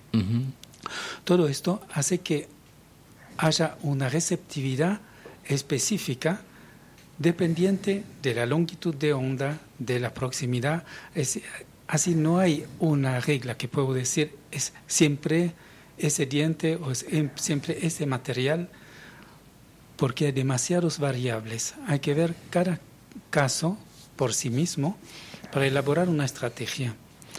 Bueno, una de las estrategias es justamente eliminar la proximidad de, de estas ondas y cuando estamos hablando mucho con teléfono celular, mejor con cable o con voz alta, porque si no, eh, al tenerlo Estamos- directamente en la oreja, eh, la radiación está proporcional al cuadrado de la distancia. Y probablemente tengas dolor, veces. mayor dolor cuando eh, de muelas o lo que sea cuando te- estás usando el celular muy cerca. No, no es un dolor de muela, es una activación de los órganos que están vinculados con el diente Bien. que está irritado, que, que se convierte en una zona de irritación en nuestro sistema. Ujú. Está bueno, está bueno. Fíjate que eh, la bibliografía dice que no tiene magnetismo el titanio, pero no te dice si usted le acerca a un celular a ver qué pasa. Y algo que habría que estudiar es qué pasa con el implante en la zona de que por todos tus estudios se perdió una pieza dental y por tales causas. ¿Qué va a pasar después?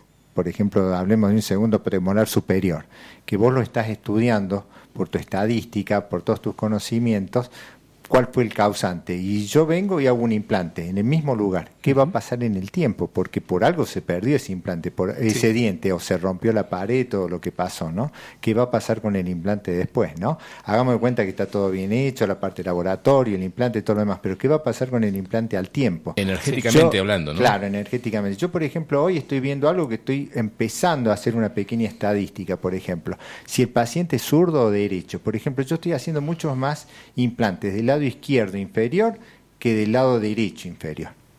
Por decir 7 a 1, por decir. Y es algo rarísimo. Y bueno, estoy empezando a hacer una estadística si el paciente es derecho o izquierdo. ¿Por qué come más del lado izquierdo o del derecho? Eso me está llamando mucho la atención hoy. Y bueno, así hay que, hay que empezar a estudiarlo de la manera que más se pueda, porque si estamos en una isla, como yo les decía, y alguien, hay unos cuantos que se han prendido, eh, tenemos que estudiar esto- todas esas variantes, todo lo que está pasando. Eh, hoy el celular, lamentablemente, es un aparatito hermoso, pero hay que, hay que llevarlo con mucho cuidado. La gente está toda la noche, duerme con el celular en la, o lo lleva en el bolsillo de, de- de la camisa, o duerme con el celular en la, O los en la- genitales, en la, mesa de luz, en los genitales, o sea, y es un montón de cosas que están jugando. El 6G creo que se está empezando a, a usar en, en, en China, sobre todo, dice que va a ser una comunicación desde allá a acá en eh, seis veces más rápido que lo estamos usando ahora, con 5G, por ejemplo. Entonces, están- se vienen cosas tan rápidas que no sabemos, vamos a tener que cuidarnos más, el doble de lo que es, ¿no? Sí, sí. Acá manda un saludo, dice, hola chicos, un saludo para todos y para mi tío, su sobrina la Colorada. Ah, qué era la colorcita, genio. muchas gracias, Tío, Colorada. abrazos eh, al tío Hernán. Eh, Hernán Pitra, Hernán Pitra, pero me mandas un mensaje mm, de voz, espero que no se... Bueno, ya me lo mandarás por texto, por favor. Y desde San Francisco, pasamos el otro día por San Francisco, eh, Silvia y Mariela también mandan saludos, eh, deben ser de, de aquella zona de San Francisco, Sí, Avellaneda, todo eso te, te, te mandan todo el tiempo saludos, querido Jan. Eh, Marta Isabel que se arrepintió de mandar un mensaje y lo borró. Y Bea que dice, eh, muy bueno el programa, ¿con qué conviene hacer la limpieza diente y boca? Pregunta. ¿Con qué se conviene? Bueno, hay que ver el caso, entonces, es, distinto, por ejemplo, si es un paciente que viene de Charbonnier, por ejemplo, que es una zona de alta fluorosis, por ejemplo, ya es una forma, eh, o de Belleville, por ejemplo, son las zonas con más fluorosis de, Córdoba, o es un paciente que es muy formador de sarro, cuál es el, el tipo de, de- de limpieza a seguir. Hay que ver el, el blanqueamiento a hacer, cómo se va a hacer. Yo con el tema de blanqueamiento me gusta usar materiales leves. Yo no uso eh, sustancias de blanqueamiento demasiado poderosas hoy que yo veo que a la larga los que la hacen no la usan más. ¿Por qué? Porque para mi gusto, que queden tan blancos los dientes, desde mi óptica, le está descalcificando todas las primeras capas del esmalte. ¿Esto que se te pone de moda de, de entonces, blanquearse los dientes? Es una locura. entonces, entonces, el, el nervio tiene prolongaciones que van hasta la superficie del esmalte, pasan por la dentina, por pequeños microtúbulos que se ven solamente al microscopio. Esas prolongaciones que tiene el nervio son las que hacen, es un paquete básculo nervioso que hace que cuando tomamos algo frío o algo caliente, esa sensibilidad va al nervio, del nervio al cerebro y vuelve. Entonces, si yo le coloco una sustancia de blanqueamiento muy poderosa a la superficie del diente, esto me hago cargo yo de lo que estoy diciendo, lo estoy en cierta manera descalcificando al blanquearlo. Entonces, ¿qué pasa? La superficie esa se tiene que hacer más sensible. Entonces, el nervio, ¿qué hace?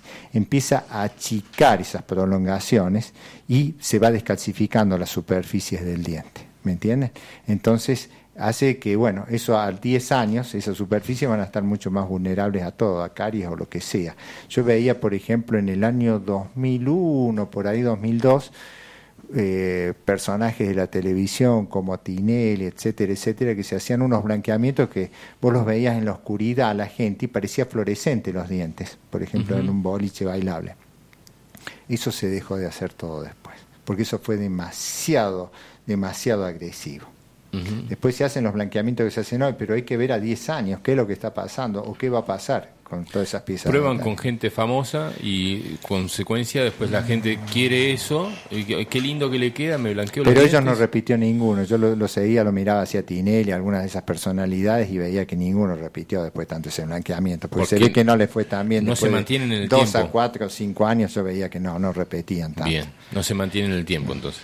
Eh, un abrazo para Jan, siempre un placer escucharlo. Juan y Lorena y Hernán Pitra, que no sé, que, será, no, debe, no debe ser para mí.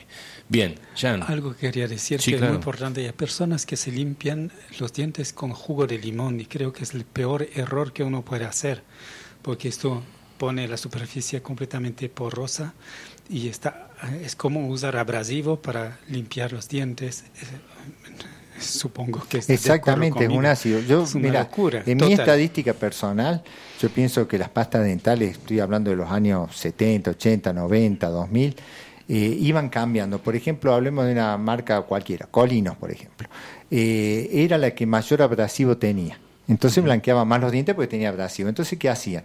Colgate hacía durante cuatro o seis meses del año sin tanto abrasivo. Y después los varios meses le metía más abrasivo, entonces blanqueaban más los dientes. Era como que tenían una compensación de la cantidad de abrasivo, o sea, pomes. ¿Mm? Vos sabés que había un, eh, eh, eh, como estudiante de publicidad, eh, no tiene nada que ver con, con pero fíjate cómo, cómo, cómo es el negocio. Una persona fue a una marca de, de- de dentríficos y le dice, yo les voy a hacer ganar en los próximos meses el doble de dinero o un, un 30% más de dinero de lo que ganen hoy. Eh, si me pagan un millón de dólares, yo le digo cómo, cómo hacerlo. Y accedieron. Y el acceder a eso, a esa información, fue simplemente agrandar el agujero del pomo del dentrífico. Entonces apretabas y salía más, dien- más, más dentrífico. Entonces la gente consumía más porque se le acababa más rápido. Después la gente se acostumbró, pero en los siguientes tres meses esta gente duplicó las ventas por la cantidad. Fíjate vos, en en detalle medio estúpido lo que estoy contando, pero eh, cómo lo mismo debe ser con el, material que utilizan. ¿eh? Eh, para ganar más, le cambian el material para hacerlo de menor calidad. Sí.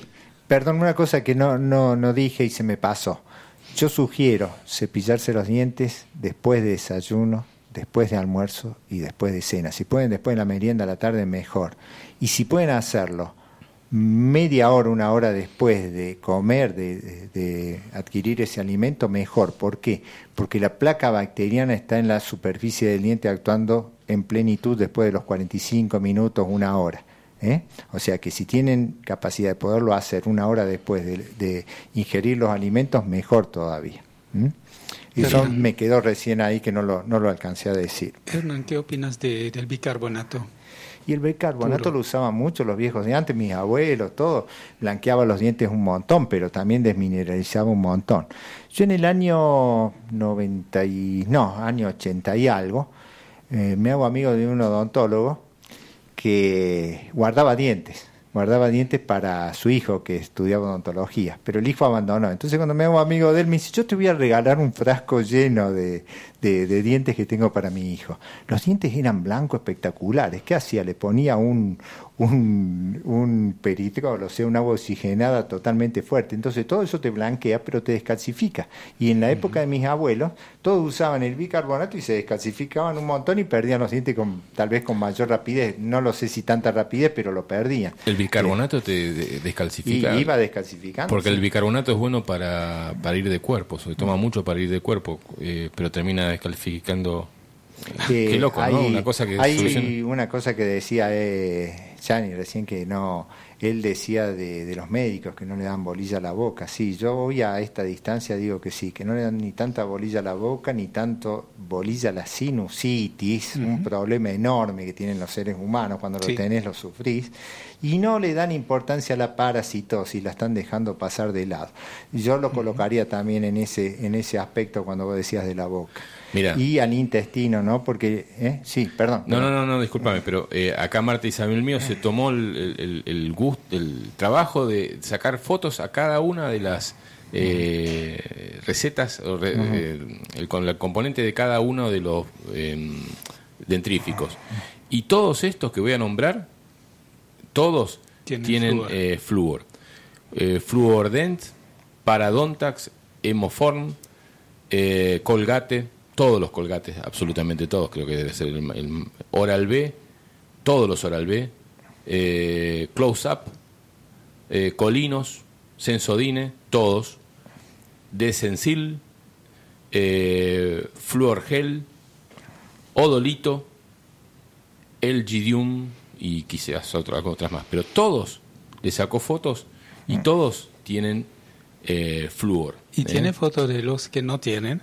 Eh, no, al menos de todos estos, sería bueno, sería bueno tener Sería fotos. bueno. Sé de los productos Veleda de Basilea, de Suiza. Veleda, Veleda. No que son tienen. excelente y que no tienen flúor. bien. Igual acá nosotros estamos, no lo, no, no lo digo para, pero por ejemplo en el paseo vendemos una marca que no me acuerdo cómo se llama, de todos productos, tanto shampoo, em, eh, dentríficos, desodorantes, todos Se las- naturales y sin nada. Claro, Sí. perdón, se las voy a hacer más fácil. Dale. Ustedes quieren cepillarse los dientes y no quieren correr ningún riesgo de nada, de nada, de nada, aprendan a cepillarse con jabón. Con Jabón. jabón. Jabón. ¿Y qué jabón? Con jabón. Porque Y lo que tenga, si es posible, jabón de lavar, mejor. Pero con el jabón vas a lograr un buen cepillado. Jabón también. blanco. Jabón blanco o el jabón común. ¿El- que el federal usando. o el- el Sí, perdiz? Pero con el jabón perdiz. también te vas a poder cepillar bien los dientes y ya no estás usando flúor. Pero lo importante es cepillarse, que pase el cepillo sobre la superficie de los dientes y que no sea en forma horizontal, que sea de, a mí me gusta mucho más el cepillado, que sea como un masaje desde la encía, desde la encía, desde la encía, tanto de la parte vestibular de la boca como la parte interior de la boca, palatino lingual. Yo me Sí, baño y con jabón perdiz. Me baño con jabón perdiz o federal. Ahora que lo llevo a la boca, te voy a hacer caso. Y con cerdas ultra fina, que es mucho mejor porque, porque claro, penetra. y dependiendo, Y con ¿no es cierto? pasar el hilo. El hilo dental relativamente. Yo el hilo dental, yo lo sugiero cuando hay un espacio. eh, diente con diente, por ejemplo, de medio milímetro con milímetro. Si no, la superficie diente con diente es tan buena la anatomía o la naturaleza del ser humano que no hay espacio para pasar el hilo dental. Hay que pensar que es la encía interdentaria, es como una pirámide que cuando le empezamos a pasar el hilo, de pirámide pasa a ser una meseta. Y los, los lugares donde va a haber más acúmulo de bacterias cada vez van a ser mayores, mayores, mayores con resto de comida y van a producir caries. Entonces el hilo dental solamente cuando hay espacio, diente con diente, que no puede llegar el cepillo, diríamos un milímetro, medio milímetro, sino teóricamente no hace falta el hilo dental. Es lo que yo sugiero. Y sobre todo, la, la vez pasada venía un paciente con una corona y dice, no lo puedo pasar y no lo puedo pasar. Y no, no tiene que pasarlo si está hecho para que no, no ingrese medica, eh, alimento ahí, ¿no? En esa superficie. Bien, Pero siempre cuando hay un espacio. Margarita de la Plata te manda saludos Hernán, Ah, eh, dice un abrazo para, para Hernán, eh, Radio Limón, hola chicos, un saludo para todos y para mi tío, su sobrina la colorada se Ah, llama sí, ya Luli, está. ya lo mandó, Eh, Alejandra eh, dice, los acompañamos desde Buenos Aires, excelente entrevista a los doctores, abrazo a los tres, Mario y Alejandra. Adriana Oyente dice buenas tardes, un gusto escucharlos a los eh, señores odontólogos, odontólogos soy médico. Adriana de las parejas, jabón la perdiz es el que usamos en la familia. Sí, jabón o jabón federal o jabón eh, Sudán, me manda otro, dice eh, Sudanta, que es una marca, una marca de, de, de dentríficos que tiene canela, clavo de olor, bacul, pimienta negra y maipal. Sí, o sea, a ver, eh, estamos bien con, con esto que estás diciendo, pero el que quiere usar un dentrífico, que busque los eh, orgánicos que hay, y muchos. ¿eh? Eh, dice Susana que usa la pasta dental de Ayurveda, que es Sudanta, que la venden aquí en Capilla del Monte. ¿Eh? Eh, Susana y Armando. Adriana dice mm, también, bueno, ya lo leímos. Bea, eh, entonces, ¿con cuál conviene lavar la boca? Ahí, ah, ahí están diciendo, bueno, también un saludo. Dicen que con arcilla, ahora me lo van a confirmar acá. Silvio de Negri, ¿qué opinan de la cáscara de banana para blanquear la dentadura? La parte de adentro me lo recomendaron muchas veces. Hasta ahí, eh, Hernán Pitra. Ah, está hablando de fulbito, por eso. Está- eh, Hernán Pitra quiere jugar al fútbol, no era para mí, era para, para acá, para el señor Facundo Coglanis. ¿Se puede volver a escuchar de alguna manera? No tienen desperdicio, gracias por tanta información. Eh, este programa se repite por esta misma radio el martes a las 20 horas, pero también va a estar subido al eh, Spotify de Radio Limón, ¿eh? así que se sube más tarde al Spotify de Radio Limón. Le respondemos, banana para blanquear los dientes. Sinceramente no lo sé. Bueno, no, no eh, lo sé. No. La banana es espectacular, pero no, la verdad que yo o sea, para eso ya no lo sé. que- Como decir aloe vera o decir alguna otra cosa. La verdad no, no, no, no escuché nada todavía. No, te- no olvidarse que la parte externa de la, me- de, la, de, de la piel de la banana está lleno de pesticidas. Claro. Está, está extremadamente Sí. eh, contaminada. Ujú. Así que la parte interna solamente. Bien. Pero mm, tampoco tengo experiencia con esto. Eh, CDS como, CDS. como buche es extraordinario. Ujú, si, también. si limpias la boca con CDS antes de dormir, la mañana no te vas a despertar sin olor de boca. Mm. Así que clarísimo, eh, está eliminando Claro. los agentes que van produciendo una placa. Para tener un poco de idea, algo de la relación de los dientes con los órganos lo tenés ahí. ¿Querés decirlo y lo completamos? O sea, eh, lo- está en internet también, no este informe No, que tenés vos, es un informe hecho por vos. Lo que está en internet es simplemente la Sí, relación directa. Si, si, miras- si googleas vas a encontrar múltiples esquemas y vas a darte cuenta que no son iguales. Hay muchas discrepantes. ¿Y la que investigaste vos cuál sería? Así que lo que estoy haciendo es teniendo en cuenta los, lo que dicen los demás, pero a partir de lo que estoy viendo en las posibilidades de seguimiento cuando tengo eh, una persona que conozco que me muestra su, su OPT antes cuando tenía eh, cuando estaba en- eh, practicando cuando ten- tenía clínica podía hacerlo mucho más cómodo hoy lo ideal es cuando puedo trabajar con, con un odontólogo y que me está dando el acceso digital a OPTs OPT y estamos hablando de a- el- estas a placas panorámicas de- panorámicas. Esto, para poder hacer un- una correlación. Es limitado, obviamente mis medios son limitados. Ideal sería poder trabajar con estudiantes, con apoyo de, de una organización. Esto lo hago en mano propia. Y bueno, es la idea de, tener una idea, primero para mí, para tener cada vez más claridad, para ordenar en, ese, en, esa selva de, elementos complejos que interactúan entre sí. Por ejemplo, la mama, eh, las personas que tienen un cáncer de mama eh, tienen eh, más frecuentemente algo en lo- los dientes 6 y 7 arriba y en las, eh, en las 5 y 6 abajo. Así que lo- los 5 es el, 5 y 6, es el eh, Hernán. Molares, seis, Los molares. eh, primero y segundo molar, 6 Sí, y 7. abajo. Tanto Seis, arriba siete. como abajo. ¿Y de ambos lados? Y abajo sería el premolar y el primer molar. Ah, ajá. Y bueno, si uno está queriendo hacer un trabajo profundo de, de comprensión por qué razón una persona tiene un cáncer de mama, bueno, esto es parte de la investigación. Tenemos que ver cuál- cuáles son las, las molestias que hay en el meridiano del estómago que pasa por la mama y que pasa por todos los dientes de la maxila inferior, del maxila inferior y por eh, premolar 2 y el primer molar de, de la maxila superior particularmente. Pero también puede haber otras razones, porque la mamá es un segmento. La mama. Es- Cuando, sí. te, te corrijo las, las formas porque pa- parecen eh, o- o- otras palabras. O sea, eh, estás hablando de que eh, el, el meridiano de... ¿Cuál es el que pasa por el... Del estómago. Del estómago pasa por lo que sería la- el, el, el- el pezón. El Pa- pezón, pasa por el sí. pezón. Tanto del hombre como de la mujer. O Sí. sea que en realidad Sí. ta- también pueden llegar a tener algún problema.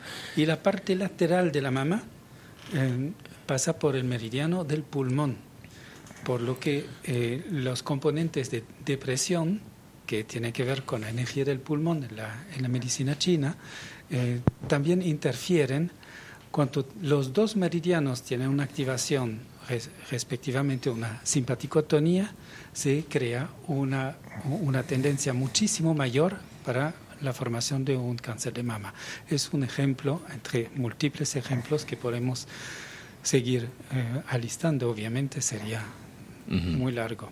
Y puede ser, perdón, puede ser también eh, a nivel eh, ganglio, cadena linfática, o sea que se produzcan eh, inconvenientes, caries, infecciones en ese 6, 7, en ese primero, segundo molar y que por cadena linfática vayan hacia la mama.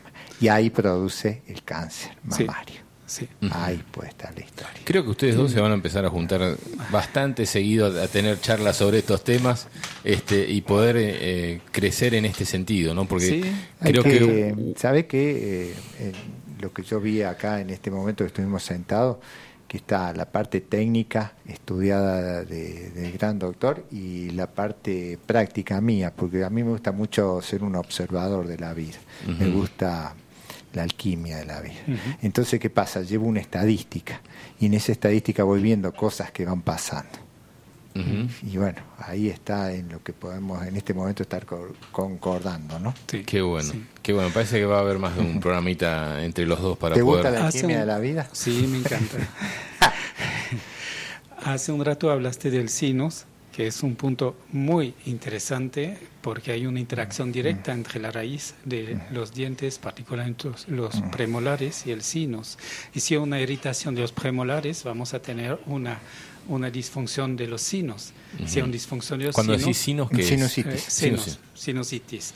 Y al contrario, personas que tienen alergias y sinusitis van a tener probablemente mayor debilidad en esta zona. Y es el- también un punto del meridiano del estómago que va a interferir con el tema de las mamas. Mira. Y de las rodillas y del segundo dedo de pie.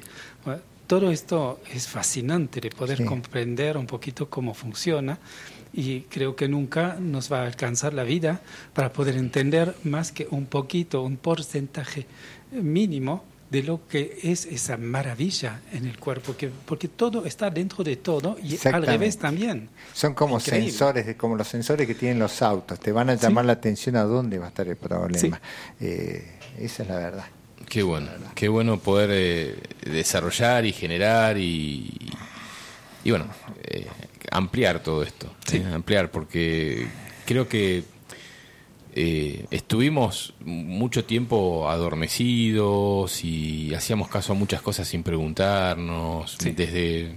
En general, el ser humano pasa esto desde los tres años cuando entras al, al jardín de infantes y, y- y se, se asenta mucho, se acentúa mucho cuando entras en el primario, viste, y ya eh, de pie ante un profesor y obedecer y leer siempre los mismos libros y, y, y se acentúa incluso hasta cuando estás en la universidad, ¿no? O sea, respetamos las, las, las reglas que nos imponen y, y el, el con- el que se le da las condecoraciones es al que más respetó las reglas y no al que investigó un poco más e intentó desobedecer un poco todo eso para crear sus propias reglas. Sí. Eso no le sirve al sistema, no le sirve a- a- al funcionamiento de todo lo que nos han enseñado para estar en este momento adormecidos. Y salirse un poquito de eso y, y ir un poquito más allá creo que nos hace personas más ricas, más que podés dialogar de otros temas. ¿eh? Sí. No damos todo Sí. por sentado, no damos todo porque ya está creado. Eh, podemos crear cosas diferentes todo el tiempo. Siempre te dicen, ya está todo creado. No, no está todo creado, está todo edificado para que estar dormidos. Y hay tantas cosas todavía para aprender. Claro. Me acuerdo cuando estaba en- estudiando veterinario antes de la medicina en Berna, eh, había preguntado a los profesores qué es ese órgano que hay detrás de los incisivos del, del perro. Si miras en el paladar del perro, detrás de los dos incisivas, eh, vas a encontrar como una bolita, como un órgano raro, como una deformación del paladar. Y me dijeron, no se sabe. Es un órgano que está en muchos animales, por ejemplo en los pájaros, que permite orientarlos en los vuelos internacionales que están haciendo. Y en los perros no se sabe eh, la, la función que tiene. Y bueno, hice un pequeño estudio en su momento eh, para, para tener un poco más de información y me di cuenta nadie tiene información, como que a nadie le interesa ese órgano, que en el fondo es sumamente interesante, si podemos tener más información. Pero al observarlo en los seres humanos, me di cuenta que tiene que ver con la próstata. Y eh, la zona de los incisivos hasta la nariz, eh, toda esa zona de, de hueso tiene una afinidad particular con la zona de la próstata, por lo que si alguien se ha roto un diente por una lucha de joven, por una jovenzuela, em, eh, bien, esto en algún momento se va a transformar en un problema por tratamiento de conducto, por irritación, por corona, por- por infecciones. Y esta irritación local tiene pro- eh, alza la probabilidad de tener una debilidad a nivel de la próstata.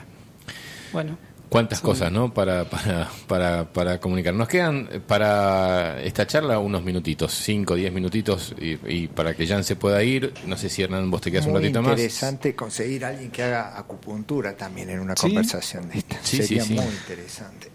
Sí, sí, hay- y hay muchos, hay muchos. Hay que ver si tienen la relación el tema de la boca, ¿no? El tema que la acupuntura es también completamente descolgada. La formación de acupuntura no toma en cuenta lo- los temas de, de capas embrionarias, de reflexología. Todo esto es otro mundo. Por lo que sí tengo mucha experiencia con este trabajo con acupuntura, con, con profesores de acupuntura. Eh, tuve una cadena de, de profesores de acupuntura en Suiza, se llama la cadena Sino Suisse, que existe todavía, pueden mirar en internet, ahora son creo 16. Cuando la abrí eran como... eh, terminé, eh, sal- salí de todo el emprendimiento con la cuarta, eh, la, la cuarta clínica que hicimos, 16 clínicas que están trabajando con acupuntura de China, son chinos que eh, tienen un traductor y que eh, dan, dan una terapia a precio que era combativo para eh, digamos, para estar pago por nuestros seguros, porque los seguros no pagan la acupuntura en Suiza Claro. eh, a precio que vale. ¿Qué Y, bueno, qué- y acá nunca pude hacer un, un nexo, porque piensan diferente. Así que lo que podemos es intentar hacer el nexo nosotros a partir de lo que podemos entender de la, de la acupuntura y de ese pensamiento muy diferente. Pero es, es extremadamente interesante ver esas líneas funcionales que tienen algo que, que ver con el linaje de los, de los órganos, eh, que cuanto el embrio está creciendo, aparentemente las células que salen del mismo origen van a estar siempre de la misma familia y reaccionar en modo similar. ¿Qué hay de la terapia neural? Y con esto cerramos. Eh, eh, ¿qué, recepción tienen de la terapia neural? Muchas veces te hacen terapia neural directamente en la zona de la boca, a veces en la cabeza, a veces en diferentes lugares. Eh, ¿qué, qué efecto genera? ¿Qué, qué puede llegar a De ser? inmediato la terapia neural va a bajar el nivel de simpaticotonía y activar la, la parasimpaticotonía. Es decir, que dentro de un segundo, a más tardar un segundo, ya estamos invirtiendo el proceso local. Es decir, que la reacción a una zona de irritación se va mejorando y podemos tener un, un efecto diagnóstico Calmante. y terapéutico. Solo que si es algo en los dientes o en el hueso, en la zona radical de, de- de la raíz de- del diente, eh, obviamente que el tema no está eliminado y que poco a poco va a ganar de nuevo terreno. Por lo que la- lo ideal es si un, un odontólogo Es un está paliativo. usando. ¿Es un paliativo para vos? Para ese momento, nada más, para ese momento. Yo no sé, hay, hay mucha gente que hace terapia neural, no sé, eh, en realidad no es un tema que manejo demasiado, pero eh, hay que hacerlo con gente que realmente lo sepa hacer, ¿no? Y es un paliativo, es como para sacarte el problema en ese momento. Después hay que buscar, fíjate vos, si hacemos un resumen de todo lo que charlamos acá, sería que concordamos en lo siguiente, sería como hacer una super historia clínica del paciente. En esa Sí. super historia clínica lo que estamos buscando, tanto vos como yo, es, lograr, es intentar predecir una, o, o intentar eh, que no se forme una cierta enfermedad en el paciente a largo plazo. Sí. Eso es lo que estamos intentando si hacemos un resumen de lo que estamos hablando. Sí, sí. O sea, intentar descubrir lo que va a venir. Sí. Qué bueno, qué bueno. En, en lo de paliativo no estoy de acuerdo completamente con vos. Eh, Hay partes que sí. Ajá. Eh, paliativo en el sentido de que, bueno, el diente de juicio que tiene que estar extraído, habrá que extraerlo. Pero hasta que esté extraído, podemos eh, tener una situación mucho más calma, porque hay situaciones de estrés que se van creando muy lentamente y que podemos eliminar en muy poco tiempo a través de un, tra- de un tratamiento manual en la zona irritada Claro. y un tratamiento de terapia neural, particularmente si está eh, combinado con otros puntos del cuerpo que, que están en interacción. Claro. Así que hay posibilidad de, Claro. de tener una mejoría a pesar de un problema. Es como, vamos a decir, tenemos un montón de problemas que no se van a resolver en nuestro municipio, en nuestra alimentación, eh, que no se van a, a resolver, pero de una manera podemos aprender a vivir mejor con esto y sin, sin arruinarnos, sin estresarnos, Claro. Pero, sabiendo que pero, pero, pero, pero, tiene que ver el tiempo. No es lo mismo si es un tercer de molar de un chico de 18 años a un chico de 25, que ya la fuerza de erupción ya no es la misma, entonces el paliativo va a ser muy poderoso. En el chico de 18, que la fuerza de erupción de ese elemento está con todo para salir, y ese paliativo va a ser de un día, dos, más de eso no sé si lo va a lograr. O sea, depende, la palabra depende, Depende. el tiempo. En eso estamos de acuerdo. Ahí está, Sí. digamos, a lo que yo me quise referir. ¿no? Mensajes. Marta Isabel Mío pone unos productos que eh, dice a estos interdentales los recomienda eh, Excelente. y son la marca Gum eh, y algo viste Hernán que, No, la te- verdad, si no, anteojos no, no alcancé. ah no llegaste a ver bueno eh, yo eh, tengo anteojos. Eh, los jabones blancos son refinados, algo de perfume, Fabián.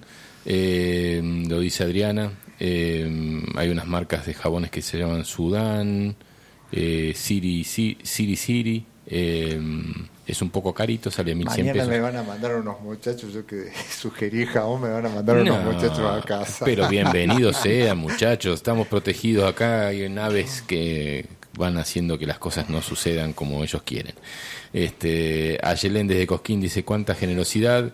eh, feliz de escuchar. L de la Rosa, ¿qué haces L de la Rosa? Dice, buen día Fabi, hermoso programa, los dientes y las re... si- recimen- recomendaciones. Ah, recomendaciones. Eh, escriban bien que yo leo mal encima que... ¿eh? Y bueno, creo que hasta ahí estamos. Vamos a, a dejar que se vayan. porque- Conozco a una persona en Villa Jardino que está produciendo productos muy interesantes, incluso una un pasta de diente, por si alguien está interesado puede preguntar a Bien, Gaby. bien, buenísimo, buenísimo. Gente, muchísimas gracias. La verdad que muy nutritivo. Ahora les voy a pasar He conocido un gran doctor. Le- le- le- les voy a pasar los, los contactos unos de cada uno Ajá. para que para que gusto, sigan sí. jugando a esto. Dice Jan que te espera el, prim- el 11 de junio 14.30 presencial en Capilla del Monte o por Zoom.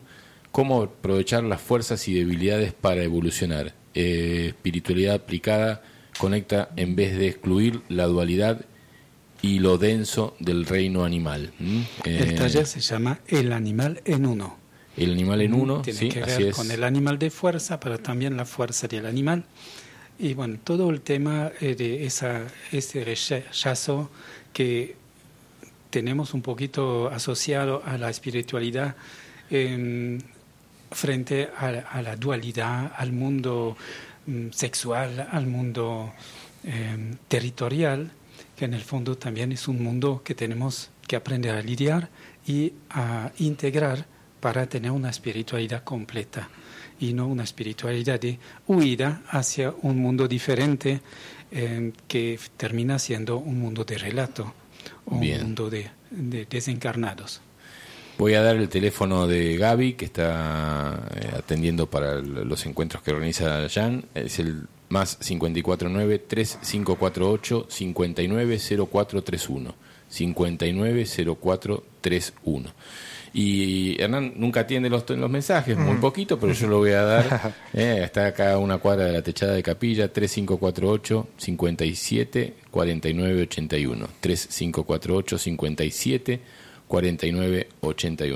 49 81. 3548 57 49 81. Un placer el, el- el haber compartido esta, esta charla con ustedes. Da para mucho más, da para, Obvio. para subtemas dentro del tema, así que probablemente organicemos en algún momento otra, otra charlita. Y yo sé que ustedes dos van a empezar a hurgar, investigar y jugar. eh, y va a haber muchos lindos resultados con, con los pacientes tanto de uno como del otro. Qué hermoso. ¿Mm? Gracias. Gracias, Hernán. Gracias a ustedes. Un Gracias placer. a ustedes. Bueno, nosotros un poquitito de, de, de música, si los puedo abrazar, vamos a hablar con Guille Tello sobre el tema, eh, estuvimos hablando de la 3D, vamos a hablar de la 5D, cómo se termina, no va a haber más problemas de dientes en la 5D, así que este, vamos a ver cómo, cómo ordenamos esa, esa situación, Eh, vamos a hablar con él sobre esto, no se olviden que el próximo eh, 9 de julio, ahora lo voy a leer bien, eh, junio, 9 de junio nos encontramos en el Cine Teatro Enrique Muño para recordar lo que fue y lo que es eh, Ongamira Despierta. Este encuentro eh, que se va a hacer eh, durante tres horas hablando de lo que sucedió en, en, en Ongamira hace unos cuantos años atrás y cómo esto lo podemos lo pudimos revertir un grupo de gente y cómo lo disfrutamos también, sobre todo, ¿no? Eh, el municipio de Capilla del Monte, organizado por el, munici- el municipio de Capilla del Monte, dice y la Secretaría de Cultura de la Municipalidad de Capilla del Monte invita a usted a la jornada de Ongamira Despierta, organizada dentro del marco del programa Mirada Federal, itinerarios de la colección Palais de Glass, hay una muestra del Palais de Glass, Circuito Córdoba 2022, que se realizará el día 9 de junio a las 17 horas, son tres horas, ¿eh? así que prepárense, llévense algo para picar en el Cine Teatro Enrique Miño. Y una Esperam- manta. Sí, también. Esperamos contar con su presencia en esta jornada donde hará un recorrido por la lucha eh, que aún continúa. Qué lindo haber podido ser parte, seguir colaborando de a poquito con esto y, y avanzar con, con las cosas que nos están eh, rodeando. Vea mi lazo, dice hermoso programa, mucha información muy importante. Yo quiero que me contacte con quien vende la pasta de dientes eh, en Jardino. Bueno, después me pasas el contacto y yo Sí, se la sí. paso. Dale. Eh, eh, bueno, hasta ahí. Gracias, eh, Jan, gracias, este, Hernán. Pongo un poquito de música y nos vemos en unos minutitos nomás.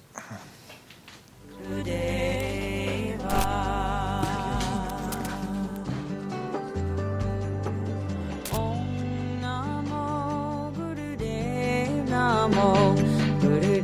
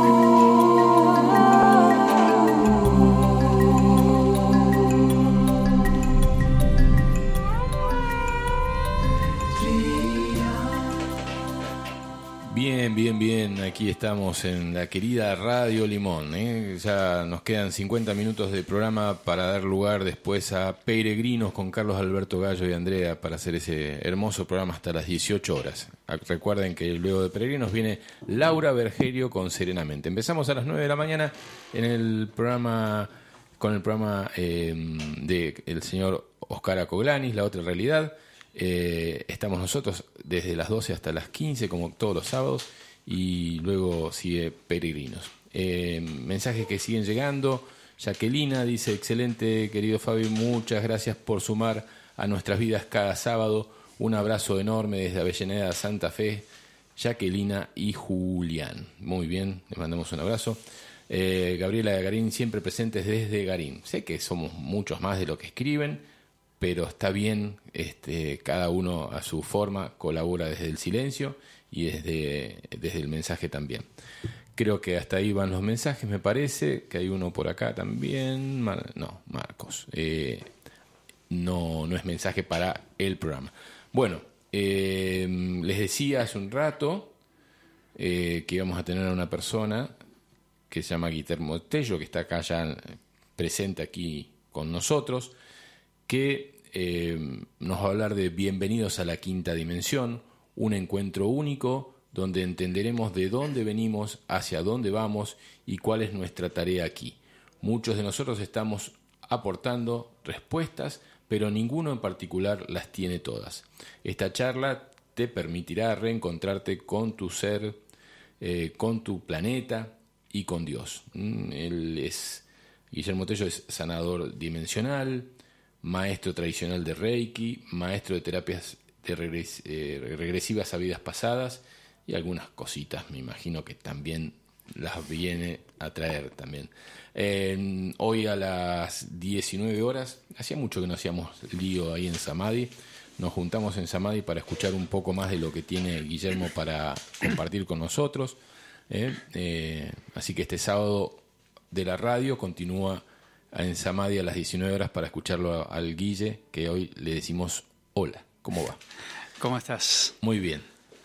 Muy bien. ¿Vos? Bien, todo bien, todo bien. Estaba escuchando a los chicos aquí con, con los temas un poco más físicos eh, y es todo parte de lo mismo, en verdad. Acércate un poquito más del micrófono. A ver, a ver. Ahí, ver. mejor. O, o vos acércate. Yo me acerco. cualquiera de las dos opciones.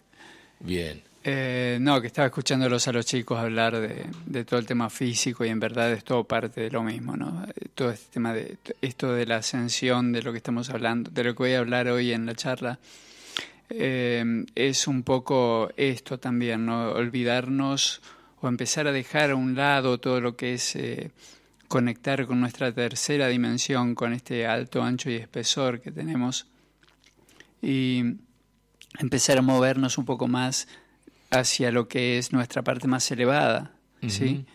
Eh, yo entiendo que todo esto es un poco loco de plantear en este momento cuando estamos en el medio del caos. En esta radio no. ok, bien, bien. Esa palabra no existe. vale. Pero en verdad creo que es así, creo que este es el momento como para hablar de, de cómo, en realidad más que cómo entramos a la quinta dimensión, que eso va a ser la segunda parte de esta charla, es cómo salimos de esta tercera, porque estamos en medio de un caos general donde si te lavas los dientes te estás matando, si comes, si comes algo te estás matando, si vas al médico te estás matando y todo parece que lo único que nos venden es muerte, ¿no? Eh, ¿cómo, cómo, cómo aprendemos, cómo empezamos a aprender a salir de todo esto? Que de eso se trata la charla. Explicarles un poquito de dónde venimos, eh, quiénes somos los seres humanos, qué estamos haciendo aquí. Bien. Y un poco por ahí. Bien, y podemos hacer un avance, o sea, a ver, eh, tengo que dejar de, cuidarme eh, físicamente en, este tiempo eh, o, eh, o- todavía es tiempo de seguir cuidando nuestra tercera D a través de nuestro cuerpo, el de los hijos, el de los hermanos, el de los animales que nos rodean, ¿no? O sea, ¿hay que dejar de cuidar eso o simplemente hay que elevarse directamente? No, no es tan así, no es que hay que elevarse directamente. En realidad, eh, para poder ascender todo lo que, esto que se llama la ascensión, tiene que ver con un proceso evolutivo que tenemos como humanidad. Y en este momento estamos entrando de lleno ahí, ya empezó en el 2012, cuando El 2012 en realidad está cerrando un ciclo de 13.000 años, te diría. Y ahora empezamos otro ciclo de 13.000 años donde vamos a recibir más, más luz, va a ser más potente, más poderoso todo. Y donde nos vamos a acordar de quiénes somos, de nuestras capacidades, de todas nuestras potencialidades, todas las cosas que tenemos ahí aparcadas y no, no utilizábamos. Eh, y de esto se trata esta ascensión o este proceso de ascensión que estamos viviendo todos, porque todos lo estamos viviendo. Esto es algo que va a suceder con todo nuestro planeta. Y si bien tenemos razas inferiores, entre comillas, como pueden ser los animales y las plantas, eh, yo te diría que los animales y las plantas son más evolucionados que nosotros porque en realidad ellos ya ascendieron a quinta dimensión. Mira. Los que todavía no ascendimos somos nosotros. Entonces, aún así, estamos eh, presentando nuestras batallas y todos estos productos de los que hablaban hoy los chicos, todo esto de una mala alimentación, eh, no sé, malos hábitos, todas las formas de vida que tenemos que de pelearnos, discutir y demás, eh, todo este tipo de cosas. algo pasó. Ahí está. ¿Qué pasó? Sí, no sé. Ah. Todo este tipo de cosas en algún momento va a caer. No, no queda mucho para que esto para que esto termine, honestamente. Es el cable que estás tocando ahí. Eso, ahí, Ahí. está. Ahí estamos mejor. ¿Ahora? Sí. Ah. Eh, vale. No, realmente no queda mucho para que caiga. Nos toca a nosotros vivir como, como raza, a toda la humanidad, nos toca esta parte de transición hasta que entremos netamente en quinta dimensión, que eso va a ser de aquí a unos, a ver, estamos, el 2 empezó, 2 y 72 más o menos. Para el 72 ya todo el planeta va a estar en quinta dimensión vibrando en esa frecuencia. Y esto va a implicar un salto evolutivo importantísimo para todos. Y todo lo que, lo que vamos a hablar en la charla, en verdad, es cómo empezamos a hacer esta transición de a poco, porque ahí tenemos trucos, tenemos cosas que estamos aplicando. Yo ya tengo un grupo, bueno, llevo un grupo de meditación que lo empecé con este tema de la pandemia.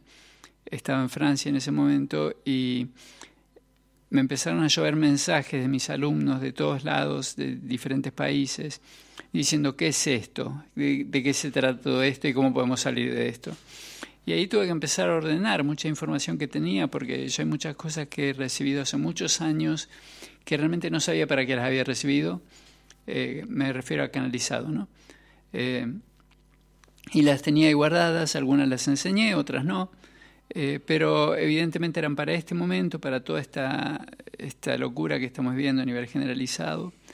Y empecé a crear grupos de meditaciones, en realidad ya tengo dos. El primero ya terminó con todo lo que tiene que ver con su, su trabajo ascensional puntualmente. Es decir, que están todos preparadísimos para todo lo que va a venir. El segundo grupo lo empezamos, eh, bueno, llevamos 20 meditaciones, son 50 y pico, más o menos.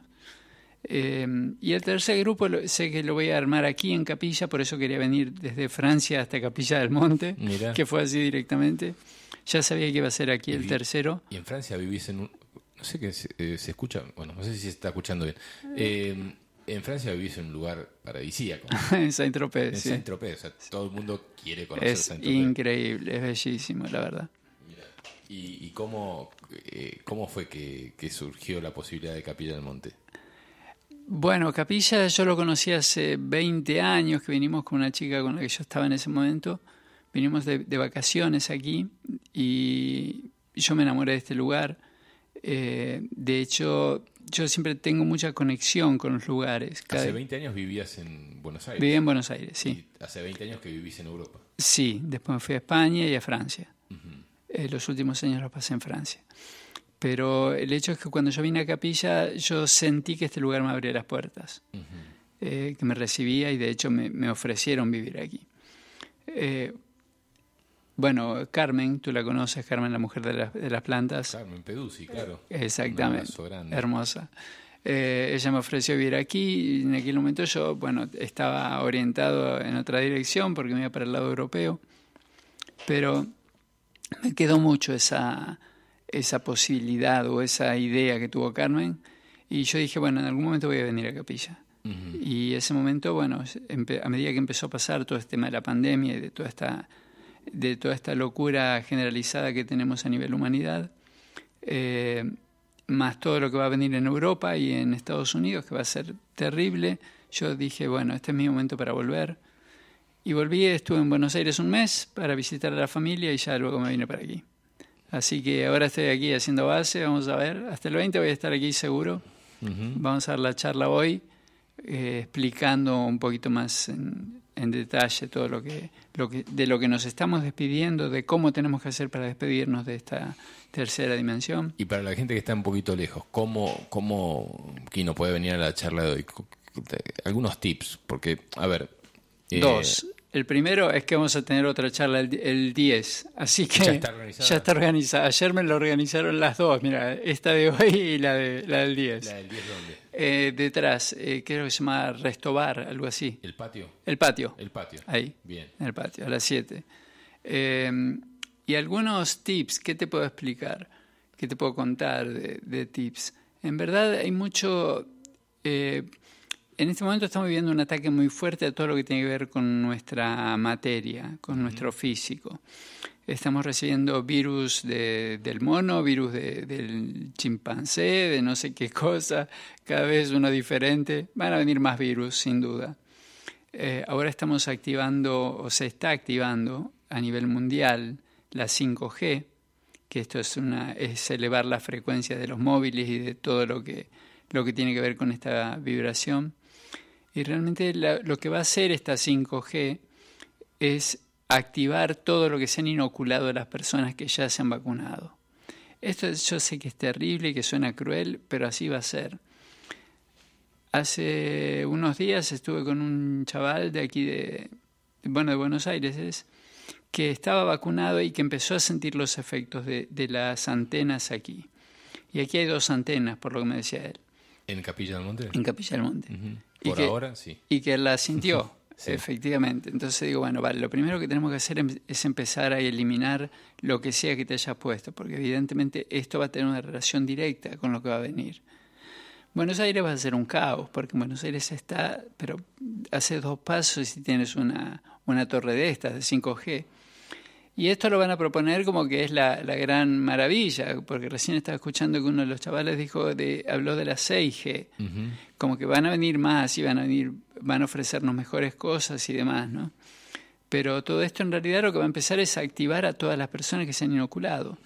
Eh, la mayor parte de las vacunas han tenido eh, algún elemento químico que está navegando por su sangre hoy día y todo esto se va a contaminar. Esto, la, la activación de la 5G va a ser directamente con estas personas y van a empezar a aparecer enfermedades raras, enfermedades que no conocían, etcétera, etcétera, etcétera. Así que una de, lo- de las cosas básicas que yo le diría es que empiecen a trabajar lo que es la limpieza de metales pesados del cuerpo. Eso es una cosa fundamental. que- ¿Cómo podríamos eh, colaborar desde, el- desde acá? Mira, hay, eh, hay diferentes productos eh, naturales, no nada, nada quelante ni cosas por el estilo, que trabajan lo que es la limpieza de metales pesados. Eh, yo no recuerdo todos porque algunos los tengo apuntados. Eh, eh, déjame pensar. Mm. hay uno que es deportista que, hostia, lo, lo usamos siempre. Eh, Djokovic. No, bueno, Djokovic puede ser. Sí. Eh, El único que sobrevivió a esta historia. Vos sabés, eh, hay, un- hay, un- hay algo que tiene que ver con, con Novak Djokovic, que creo que lo dijimos en algún programa anterior. Novak, eh, la palabra Novak, es no vacuna. No sabía. Y Djokovic, Kovic, Wow, qué loco esto. ¿entendés? O sea, fíjate que Qué- él, que no se quiso vacunar, No, y, no, y- no y- sabía. y que ese nombre se lo pusieron hace veintipico de años, hoy ese tenista que no se quiso vacunar se llama no vacuna. Qué bueno, brillante eso, brillante. Increíble como y hoy mensajes van llegando. Y hoy día, la- eh, ayer estaba en una charla que dio un chaval en este mismo local donde voy a estar la semana que viene, eh, y él hablaba de, de todo este tema de la, de, bueno, de los, de la gente así del estilo de, de Djokovic. eh, y realmente to- todo este, todo este, estos puntos, digamos, todo esto de, de la no vacunación y demás, eh, es algo que está, en este momento hay muchos deportistas que están por ese lado, porque son los principales que van a empezar a caer. Piensa que las vacunas lo que hacen es eh, atacar lo que es la parte cardíaca y la, la parte respiratoria. Toda esta gente que, todos los, los futbolistas, como le pasó aquí, ta- también sé que hubo, hubieron un paro, aunque yo estaba en, España, en Francia, lo, me enteré. Eh, toda la gente que empezó a, a forzar lo que tiene que ver su- con su capacidad respiratoria y cardíaca empezaron a caer. Y esto es muy loco. Entonces, una de las cosas que tenemos que hacer, que bueno, esto lo charlaremos luego en la, la conferencia y demás, es ver cómo, cómo trabajamos el tema de cómo nos preparamos a nivel físico, porque todos estos son ataques que estamos recibiendo de la oscuridad. Esto sabemos que es así. No, no es ningún secreto para nadie. Todo esto que vos estás comentando de alguna forma en el programa y en Capilla del Monte y en la radio lo venimos comentando desde hace mucho tiempo. Sí, Veamos cosas que, que de alguna forma eh, podamos acceder también, como estos productos que vos decías para Sí. limpiar, que ya te acordarás. sí, sí. Eh, sí, ya vendrán, vendrán, vendrá esa energía para poder compartirla. Eh, y, y desde lo espiritual o desde el, me imagino que a través de la meditación también, hacia, a través de un contacto directo con nuestro propio ser también se puede llegar a hacer, pero ¿desde qué otros lugares? A, a mí se me va y se me viene el, el sonido acá. Eh, ¿Desde qué otros lugares este, pensás que podemos llegar a activar para despedirnos de esta? Porque vos estás hablando de una despedida de la tercera dimensión Sí, en y una bienvenida a la quinta dimensión. En realidad no es, no es que vamos a abandonar y nos vamos a mover a otro lugar, ¿no? Digamos que todas las realidades van a convivir. Todo lo que este- la gente, habrá gente que no quiera moverse a tercera dimensión, que es mucha porque nadie, nadie sabe de este, o bueno, hay mucha gente que no sabe o desconocen este, todo este sistema, digamos, de, a nivel eh, a nivel planetario, todo lo que está sucediendo. Pero to- todas estas personas que desconozcan todo esto y que realmente tampoco les interese, porque hay gente que quiere seguir en su tercera dimensión, esto que hablamos hoy, eh, está todo bien, van a seguir en su tercera dimensión. Lo que pasa es que esta tercera dimensión va a empezar a ponerse mucho más intensa hoy día. Ya- No termina acá con esto de que se vacunaron y que... Em, Va a empezar con esto. O sea, ahora va- estamos, el- están intentando poner un gobierno mundial. Sí, eso también lo estábamos Están hablando. intentando poner una, una moneda mundial. Están intentando poner una religión mundial. Es decir, que eh, Francisco ahora está bregando para juntar las tres religiones principales y hacer una sola. Cosa que no le va a suceder, pero da igual. Él, eh, vamos a dejarlo que, que lo intente. Eh, todo esto es, es como diferentes elementos que van todos hacia lo mismo. La gente que se queda en tercera dimensión sin duda está escogiendo esta, esta realidad. Hay mucha gente. En Argentina yo lo que veo es que todavía no se ha despertado, honestamente. No, no, Eh, claro. Necesitamos, bueno, sabemos todo lo que va a venir y de eso se tratará la charla de hoy. Eh, pero sabemos que este, este gobierno no va a resistir todo lo que va a suceder en Argentina. Porque Argentina es un país que va a ser la, la semilla del mundo, eh, va a ser la luz de la humanidad.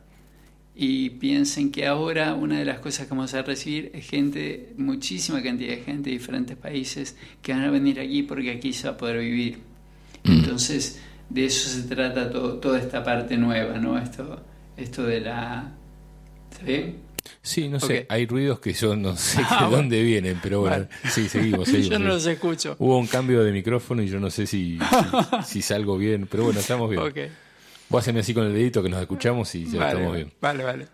Eh, no, bueno, esto que te decía, esto de, de, de lo que se viene hoy día, ¿no? Que va, va a venir una serie de cambios que sin duda van a empezar a acentuarse dentro de las personas que quieran quedarse en esta 3D, porque realmente los que quieran seguir aquí piens- sepan que la 3D se va a poner más y más espesa. Ahora va a entrar, vamos a tener una entrada solar que va a ser brutal. Y toda la gente que quiera abrirse a la luz va a recibir como un chute para, para que te empuje hacia arriba, ¿no? Para hacer toda esta historia mucho más fácil. Y bueno, mi tarea es esa. Yo como maestro, como empecé como maestro de Reiki hace muchos años. Bueno, fue uno de los primeros que tuvo el país, en verdad, de los primeros maestros. Eh, y después de eso empecé con terapia regresiva, trabajar todo lo que tiene que ver con nuestras vidas pasadas, cómo limpiar el karma, etcétera, etcétera. Y hoy día, bueno, estoy más eh, enfocado, voy a empezar hoy, de hecho lo estoy empezando aquí en, en tu programa, a difundir un poco todo esto. Porque realmente hay muchísimo para hacer y nadie está haciéndolo. Yo lo que veo es que estuve los otros días en la charla que dio Chinda Brandolino y me, me gustó todo lo que dijo, pero es información histórica. O sea, yo digo, bueno, vale, sabemos todo esto. ¿Y ahora qué? ¿Hacia dónde seguimos? ¿Qué hacemos? Y nadie te da esas pautas. Entonces, bueno, yo tengo esas pautas y las voy a empezar a transmitir. Para eso son la- las charlas. Ahora voy a estar dando estas dos, que es lo primero que voy a hacer en capilla. Luego tendré que volver a Buenos Aires el 20, salvo que, que me aparezca una casa mágicamente, alguien que me ofrezca para vivir aquí. Pero si no, bueno, tendré que volver a Buenos Aires. Me quedaré unos días y luego volveré. Porque la idea es empezar a... Definitivamente no volvés a Europa. No, Ya no, está. Europa no, porque Europa va a caer. Y lo que le viene a Europa va a ser muy, muy difícil. ¿no? Y yo en este momento, con, con- que ando con mi bastón, no puedo, ni siquiera puedo correr, así que esto es algo que Europa ya lo descarté. Eh, y este- y mm, Buenos Aires también, porque en Buenos Aires tiene una concentración brutal de, del 6G que se activó hace dos semanas y ahora ya están empezando a sentirse los efectos. Eh, Córdoba los tiene, Mendoza los tiene, Rosario los tiene. Son lugares donde hay mucha concentración de gente. Y todas las, todas las profecías, todas las cosas que nos han avisado en este momento es que nos movamos a lugares más abiertos, nos movamos al bosque, nos movamos a la montaña, que salgamos de todas estas grandes urbes donde toda, toda la gente ahí eh, metidita uno arriba de otro, porque esto va a ser, realmente va a ser una olla a presión. ¿Y en qué tiempo? Estamos hablando con eh, Guillermo Tello, eh, hablando de la salida de la tercera dimensión, entrada a la quinta, una salida complicada, no es una salida armoniosa eh, y en la cual vamos a estar contentos, felices, eh, por lo menos en un primer momento. Seguramente otra de las cosas que debemos trabajar es el desapego, ¿no? Porque estamos a- a- a- trabajando mucho eh, la, la hermandad, la fraternidad, la familia, y es algo que en- entre todos los que están escuchando, todos tenemos familiares, amigos, hermanos, eh, hijos, que han elegido eh, pertenecer a, este sistema eh, a través de las vacunas y de diferentes formas, que en algún momento si esto se activa, bueno, seguramente vayan a tener algún... al- al- eh, estamos hablando de- dentro de una gran posibilidad de cosas que tengan al- algún problema en, en lo físico, en lo emocional y seguramente en lo mental. Y eso va a generar, en seguramente en las grandes ciudades, una conglomeración de falta de cosas, ¿no? Muchísimo. Falta de comida, falta de combustible, falta, falta, falta, van a faltar cosas. Eh, está raro, nosotros veníamos eh, recorriendo el norte. Hace, en el mes de abril veníamos de la zona de Catamarca y, un poquito más al norte también. Ahora vinimos de la zona de, de, eh, Misiones. Y por ejemplo, hay algo que está faltando que es el combustible del gasoil, no de la nafta, no de esto, no de otro. Y bueno, estuvimos averiguando un poco por qué faltaba y por qué ibas a una estación y no te cargaban gasoil. Porque yo decía, bueno, tengo vehículos gasoleros. Eh, si no voy a poder mover va a ser un, un poco complicado. Y algo que me asustó, después averigüé y como todo en todo hay negociado, el combustible del gasoil está saliendo para Bolivia y está saliendo para Paraguay. Me dejó un poco tranquilo porque dije, bueno, estarán pagando el gas que viene de Bolivia con gasoil o estarán haciendo algún negociado que en algún momento también se va a acabar. Pero el tema de no tener combustible eh, limita el ingreso de alimentos, limita el ingreso de gente, el transporte de la gente. Eh, no es fácil y no es algo que, que, mm, que tengamos como, como que dejar pasar. Hay algo que hay que empezar a escuchar. Eh, digo, eh, Guillermo, em, ¿cuál es el trabajo puntual que propones más allá de una limpieza con algún producto que ya te acordarás para tomar, que, que ya te acordarás o que seguramente lo tendrás agendado y lo puedas Sí. decir hoy? Eh, ¿Cuál es el trabajo puntual que tenemos que hacer entre todos los que entendemos que esto está a punto de estallar? Tenemos varias cosas para hacer. Primero es empezar a cuidar nuestra materia, nuestro cuerpo físico, porque esto es lo que va, nos va a elevar, digamos, como para estar mejor. ¿no? Eh, a lo mejor te suena muy espiritual esto, pero es así. Acá nada suena muy. ¿No? Ok, me gusta. tranqui, eso. tranqui, tire, tire, tire. Eh, realmente todo lo que es nuestra materia va a ascender. ¿sí? Es decir, que nosotros no es que nos vamos a morir un día y vamos a aparecer como ángeles, sino que vamos a elevar nuestra frecuencia. sí. Esto, por supuesto, hay cosas que tenemos que modificar. Por ejemplo, el tema de la alimentación. Eh, tenemos que empezar a, eh, a comer productos que vengan de la naturaleza, fundamentalmente. Es decir, no comer más animales. Son seres vivos, son seres como nosotros. Yo en mi caso, bueno, llevo dos años como vegetariano, eh, lo sentí, sentí que claramente que, bueno, este ciclo termina aquí para mí, yo no, no puedo seguir comiéndome un animal. Eh, y esto es una de las cosas que vamos a tener que tener presentes. Todo aquel que sigue consumiendo carne en realidad está comiendo muerte. Estás eh, trayendo esa vibración a tu cuerpo y eso te, te va a tirar para abajo en vez de ayudarte a elevarte. Por ejemplo, este es uno de los trucos más simples, ¿no? Empezar a trabajar, a comer eh, verduras, frutas, todo aquello que, que viene de la naturaleza directamente. Hoy hablaban, dijeron algo de los alimentos y me acordé de las papas Pringles, que son riquísimas, que son increíbles, tienen todas una forma perfecta, todas la misma forma, esa, esa curva. Pero realmente si tú lees la etiqueta vas a ver que en ningún momento dice que contiene patatas. Entonces, ¿de qué son? ¿De qué son las papas si no son de papas? ¿Entiendes? Sí, sí, sí. Eh, vale, y uno las compra y las consume de una manera maravillosa. Evidentemente todo lo que le estás dando a tu cuerpo en realidad no tiene nada que ver con lo que tú crees que le estás dando a tu cuerpo. Y esta es una de las cosas que vamos a tener que tener presentes. El tema de cómo, cómo empezar a trabajar nuestra alimentación, a cuidar. Eh, yo hace cinco años tuve un accidente en el cual quedé solamente con la posibilidad de escuchar. Perdí todos mis sentidos. ¿De eh, qué se trató el accidente? ¿Un físico? No sabemos. Fue una enfermedad que... ¿No chocaste? ¿No, no, te caíste? No, fue una nada. enfermedad que empezó un día, me, picaba un- una rodilla, empecé a moverse en la pierna, después se, se fue hacia un brazo, la cabeza. Llegó un momento donde ya no, en seis meses yo no, no podía hacer nada absolutamente. Eh, necesitaba para todo, que yo veía una publicidad y me ponía a llorar, cosas así, ya había perdido la...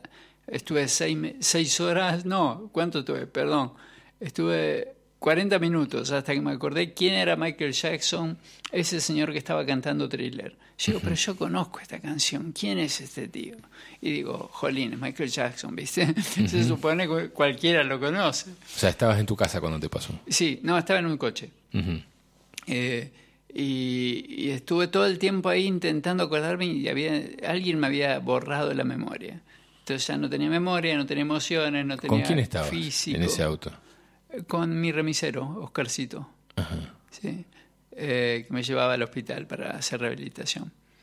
Pero fue un- bueno, fueron unos años horribles, ¿no? Imagínate que cuando a medida que yo empiezo a volver, que bueno, esto es una historia muy larga y ya en otro programa te la contaré. eh, cuando tengo este episodio de muerte, vuelvo aquí a estar entre los mortales. Y ahí es donde tengo que empezar a ver de qué manera puedo salir de todo ese punto en el que estoy. Porque hoy día yo te puedo decir que estoy en posibilidad de, en- sí, en condiciones de ayudar a una persona con Alzheimer, de traerla otra vez aquí, porque yo estuve en ese lugar, donde Claro. no tienes nada en la cabeza. Entonces, para, para todo este tipo de cosas, que me llevó unos cuatro años por lo menos estar donde estoy, y después cuando empezó a pasar todo este tema de la pandemia, digo, bueno, vale, vamos a activar todo esto y empezar a mover toda esta información y aplicarla en la gente, porque evidentemente ahora está llegando todo ese, ese punto crítico del cual han hablado todos los profetas, todas las, las Biblias, todas las, las formas de, de religión. Todos han- nos han dicho que en este momento iba- íbamos a tener una inflexión a nivel humanidad, que la humanidad iba a cambiar. Eh, y yo tenía que traer toda esa información de nuevo para aquí. Así que bueno, es un poco lo que estoy haciendo ahora, difundir todo esto. Bien, bien, bien. Bien, eh, para quien recién acaba de sintonizar, por si están por escuchar el, programa de Carlos Alberto Gallos y se adelantaron un poquito, eh, Peregrinos ya llega en 20 minutos, Eh, estamos hablando con Guillermo Tello, Tello, Tello. eh, sobre la quinta dimensión, sobre cómo prepararnos y demás. Mientras tanto, le vamos a leer unos mensajes. Ruth, oyente, te mando un beso grande, un abrazo grande, querida Ruth. Dice, muy interesante el programa, como siempre, gracias, gracias, gracias. Eh, Marta Isabel mío dice, Ceolita. Seolita. Esa, bien. Exacto, gracias. Habrá querido mencionar para limpiar el cuerpo de metales pesados, ceolita. Lo hizo, esta es Marta, está full, ¿eh? está con todo. bien, la- Marta, muy desde bien, el 10. principio del programa con todo el tema de la información de los dentríficos, está, está full. Qué lindo. Es asesora número uno de, del programa. de, mm, eh, bueno, acá, es que largo. No, vea, no, no, no, no llega. Eh, es- es- bueno, a ver, empecemos un poquito a ver si llegamos. Eres un ser de luz, de Dios, no un zombie. Nuestro cuerpo es nuestra resistencia, no un cementerio, por lo que es mejor comer en un jardín que en un cementerio. Honrar la vida con la transformación de tu templo, con tu transición a tu tumba. Los transgénicos y los alimentos procesados están muertos. Nuestros cuerpos necesitan alimentos que tengan energía de fuerza vital.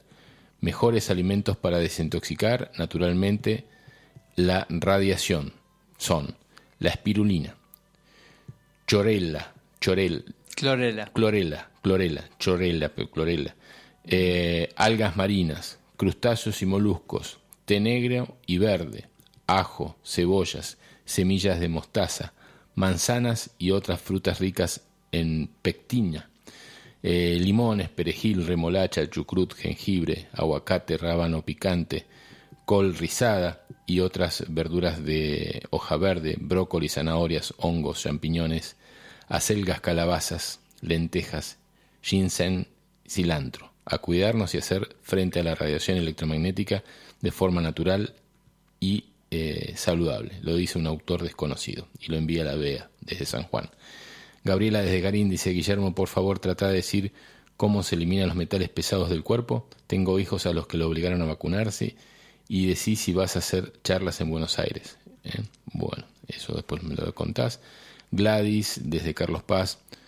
Eh, me, me dice Eduardo, qué lindo. Pues, bueno, es mi segundo nombre, pero dice, hola Eduardo, lo primero es borrar de nuestro subconsciente todos los patrones negativos y encontrarnos aquí ahora. Lo nuevo nadie sabe lo que va a ser. eh, así que bueno, eh, bendiciones, lo dice la Gladys. Ayelen desde Cosquín, mi abogada preferida, dice, suena muy duro, pero ya a nuestro alrededor se están viendo las consecuencias cada vez más cerca. Sí, sí, mucha gente con muchos problemas cardíacos, muchos problemas respiratorios, problemas de todo tipo que se están acercando y no, y todavía, yo creo, obviamente tengo muchos amigos eh, vacunados, Vacunados. Y, y creo que eh, lo que genera un poco, eh, ya no se habla tanto, ya no te dicen vacunate, no hay que vacunarse, creo que están teniendo un poco de vergüenza de que han sido engañados. Sí. Entonces ya no te joden más con que te vacunes. Porque antes nos decían, vacunate, vacunate, no seas bobo, vacunate. Y hoy te dicen, yo ya me di la tercera, no me doy más. Venga lo que venga, no me doy más. Eh, creo que está empezando a trabajar un poco la vergüenza de haber caído en un engaño masivo, muy, muy grande. Seguro. Y eso está jugando en contra. Eh, mira vos, Francisco desde Chile dice, el desintoxicador celular será el acetil Salicílico. cisteína. ace- acetil cisteína. Danos un poco más información, Fran, sobre esto. Así estás escribiendo y escribí un poquito sobre el té acetil cisteína. ¿Podrás em, invitar a Adriana Rubio, gran terapeuta, que te hable de las bondades maravillosas de la- del biomagnetismo? Ella recibió esa terapia del creador de la terapia de Isaac Goyce. ¿Qué sé yo? No sé, puede ser, puede ser, Fran. Eh, no la conozco, no la conozco. Eh, bueno, Yo sí, seguimos. yo también, eh, también le hice con Gois en su momento, hace muchos años, ahora me enteré hace poquito que había muerto. Eh, es una muy buena terapia, la verdad, porque trabajas con dos imanes eh, su, toda su Biomagnetismo. Todo su trabajo tiene que ver con que todas las enfermedades tienen que ver con dos puntos que están eh, actuando, digamos, eh, desequilibrándose mutuamente. ¿Dónde vivía Goiz? ¿En México? En México. Entonces eh, tenemos acá un Video. terapeuta que trabaja con biomagnetismo. Ah, sí, sí, sí. Que se llama, que está ahí en el paseo. Lo vi, lo vi. Carlos. Vi, sí, Carlos, pre- este- pregunté Eva, en realidad cuando... Este, ya me va a salir el apellido. Y mm, trabaja con eso, pero está un poco medio reticente a trabajar con gente que esté vacunada. Es que ese es el tema, sí. Vacunas o cáncer son cosas que no, no van a poder trabajar. Yo, yo todavía no me he puesto a investigar en eso, porque muy, bueno, yo soy más investigador que otra cosa, así que voy buscando cuando, cuando aparecen esas enfermedades raras, entre comillas, que nadie sabe qué, qué son, de dónde vienen. Por ejemplo, la mía, que tuve, en mi caso tuve cuatro diagnósticos distintos, eh, que no eran compatibles el uno con el otro, por supuesto. Pero eh, cuando me, me toca alguna enfermedad así, con algún paciente sobre todo, tengo que empezar a investigar y a buscar en otros niveles, otros planos, otras dimensiones. Por eso pongo lo de eh, trabajador dimensional o algo así.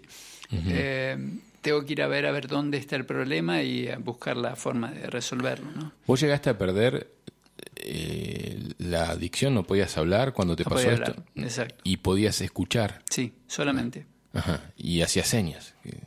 Sí. Y el cuerpo se te quedó inmóvil totalmente porque ahora es, es parcial, es la mitad del Ahora es cuerpo. parcial, La sí. parte izquierda. Sí, sí, sí. Estás con un bastón por la parte izquierda. Sí, sí. Ahora, bueno, de hecho podría andar sin bastón, pero prefiero tenerlo caes, todavía, ¿no? por las dudas por la calle y cosas así. Eh, pero mm, sí, eh, fue todo, fue una cosa parcial, sí. Pero me preguntaste otra cosa. No sé. Ah, ok. Eso fue cuando estaba en la 3D, ahora ya estoy. ya me volé. ya me volé.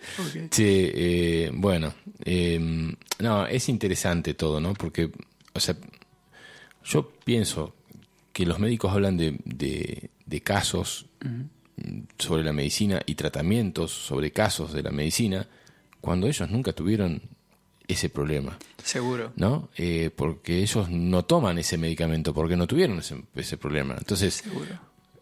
es raro que un médico te recete un medicamento sin haberlo probado. Simplemente que el visitador médico vaya con un, su, su eso- maletín. Eso no es raro. Bueno, pero eh, eh, es es extraño que vos aceptes ser tratado por un médico Seguro. que no ha tomado el medicamento que te estuvo dando. Seguro. ¿No? Es un formato complicado de entender cuando empezás a investigar un poco. Claro, pero eso es parte de, la, de todo el lavado de cerebro que nos han hecho, ¿viste? Porque en definitiva la gente dice, no, no, los expertos dijeron que tal cosa. ¿Y quiénes son los expertos? Cuando salió este tema de la vacuna, por ejemplo, para, los, para este bichito que tenemos hoy día, la vacuna se hizo en seis meses. Normalmente una vacuna demora cinco a seis años en hacerse, porque hay que probarla, hay que testear, hay que ver cómo reacciona el cuerpo, etcétera, etcétera. Esta vacuna en seis meses ya estaba a la venta. Con lo cual a mí me saltaron todas las alarmas. en Ah, ya estaba de antes de la vacuna, de antes de la. Seguramente, con el tema del VIH pasó, del, perdón, del HIV. del HIV pasó lo mismo. Eh, el mismo día que decretaron la pandemia, el mismo día fue que el, el médico que lo, que lo patentó estaba presentando toda la información para patentarlo. No me acuerdo cómo se llama ahora. Galo, el doctor Galo en Estados Unidos. El mismo día, yo digo, ¿cómo puede ser? Ya tienen la vacuna de algo que todavía no... Fue así.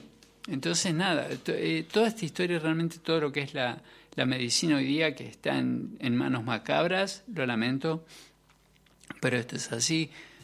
La política está en manos macabras, estamos en un momento muy duro todos como humanidad y tenemos que empezar a salir de esto. De eso se trata este tema de las charlas, ¿no? Empezar a ver dónde estamos parados, qué estamos haciendo y cómo salimos de esto. Porque sin duda vamos a salir. No falta mucho para salir. No, seguramente que sí.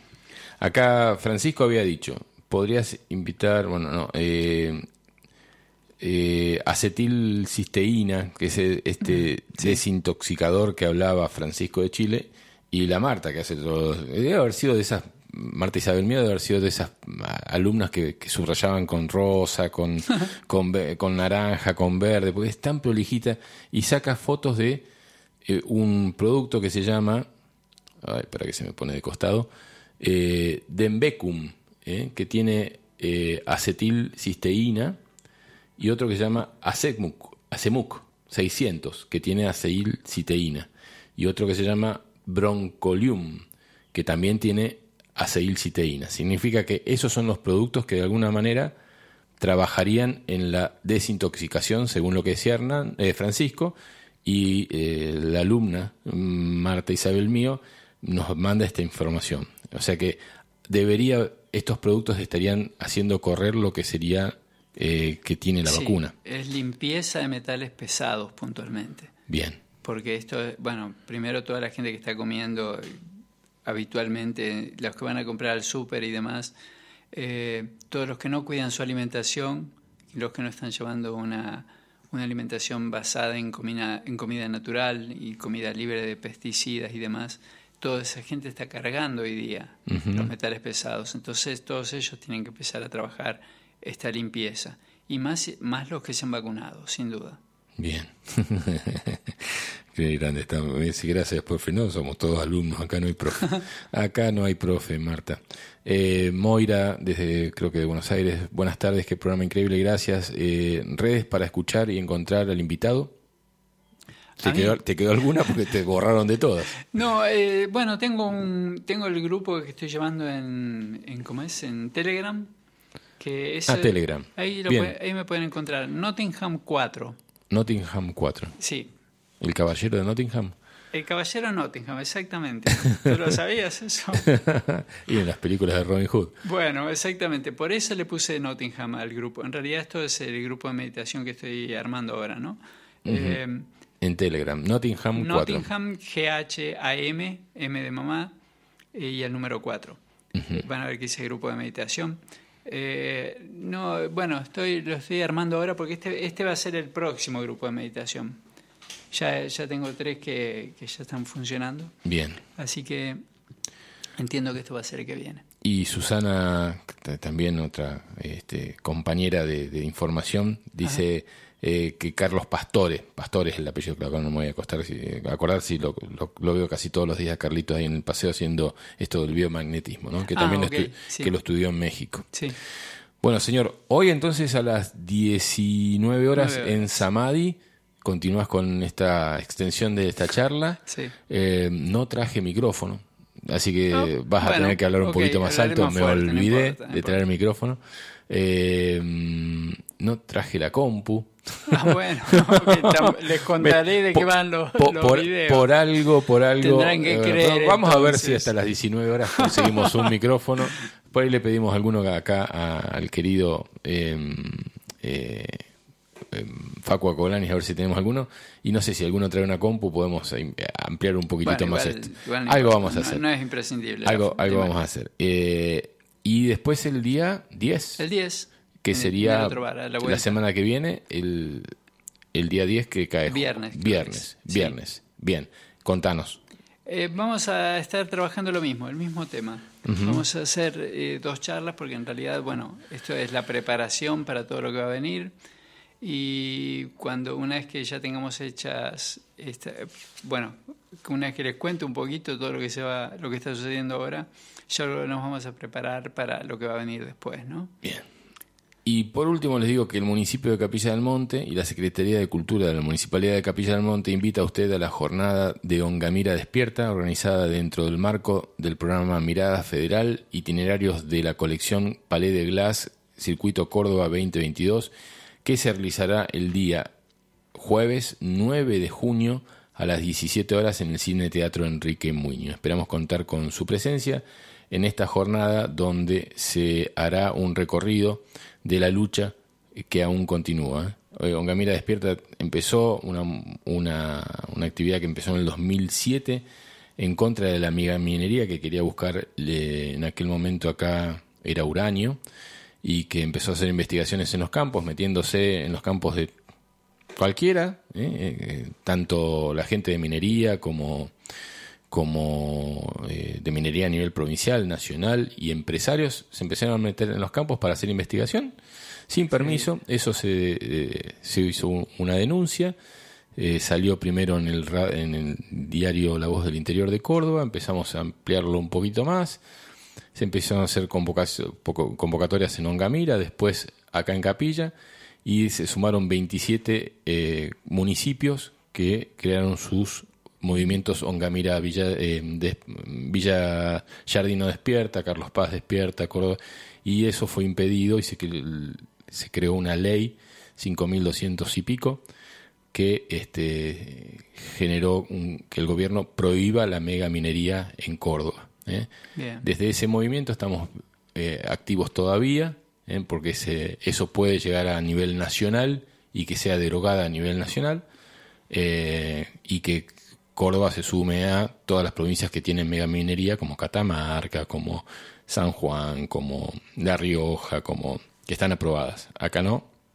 Vamos a ver Tú si me, podemos generar. me preguntabas por qué Capilla.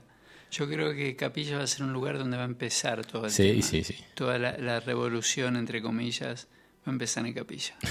Así que vamos a apostar por eso. Bien, gracias Guillermo. Guillermo Telio con nosotros en el programa Tercer Ojo. Nosotros ya nos vamos eh, y le dejamos eh, el micrófono al señor Carlos Alberto Gallo eh, con su programa Peregrinos. Hasta la semana que viene los dejo con buena música hasta que el Facu Colani haga la reconexión.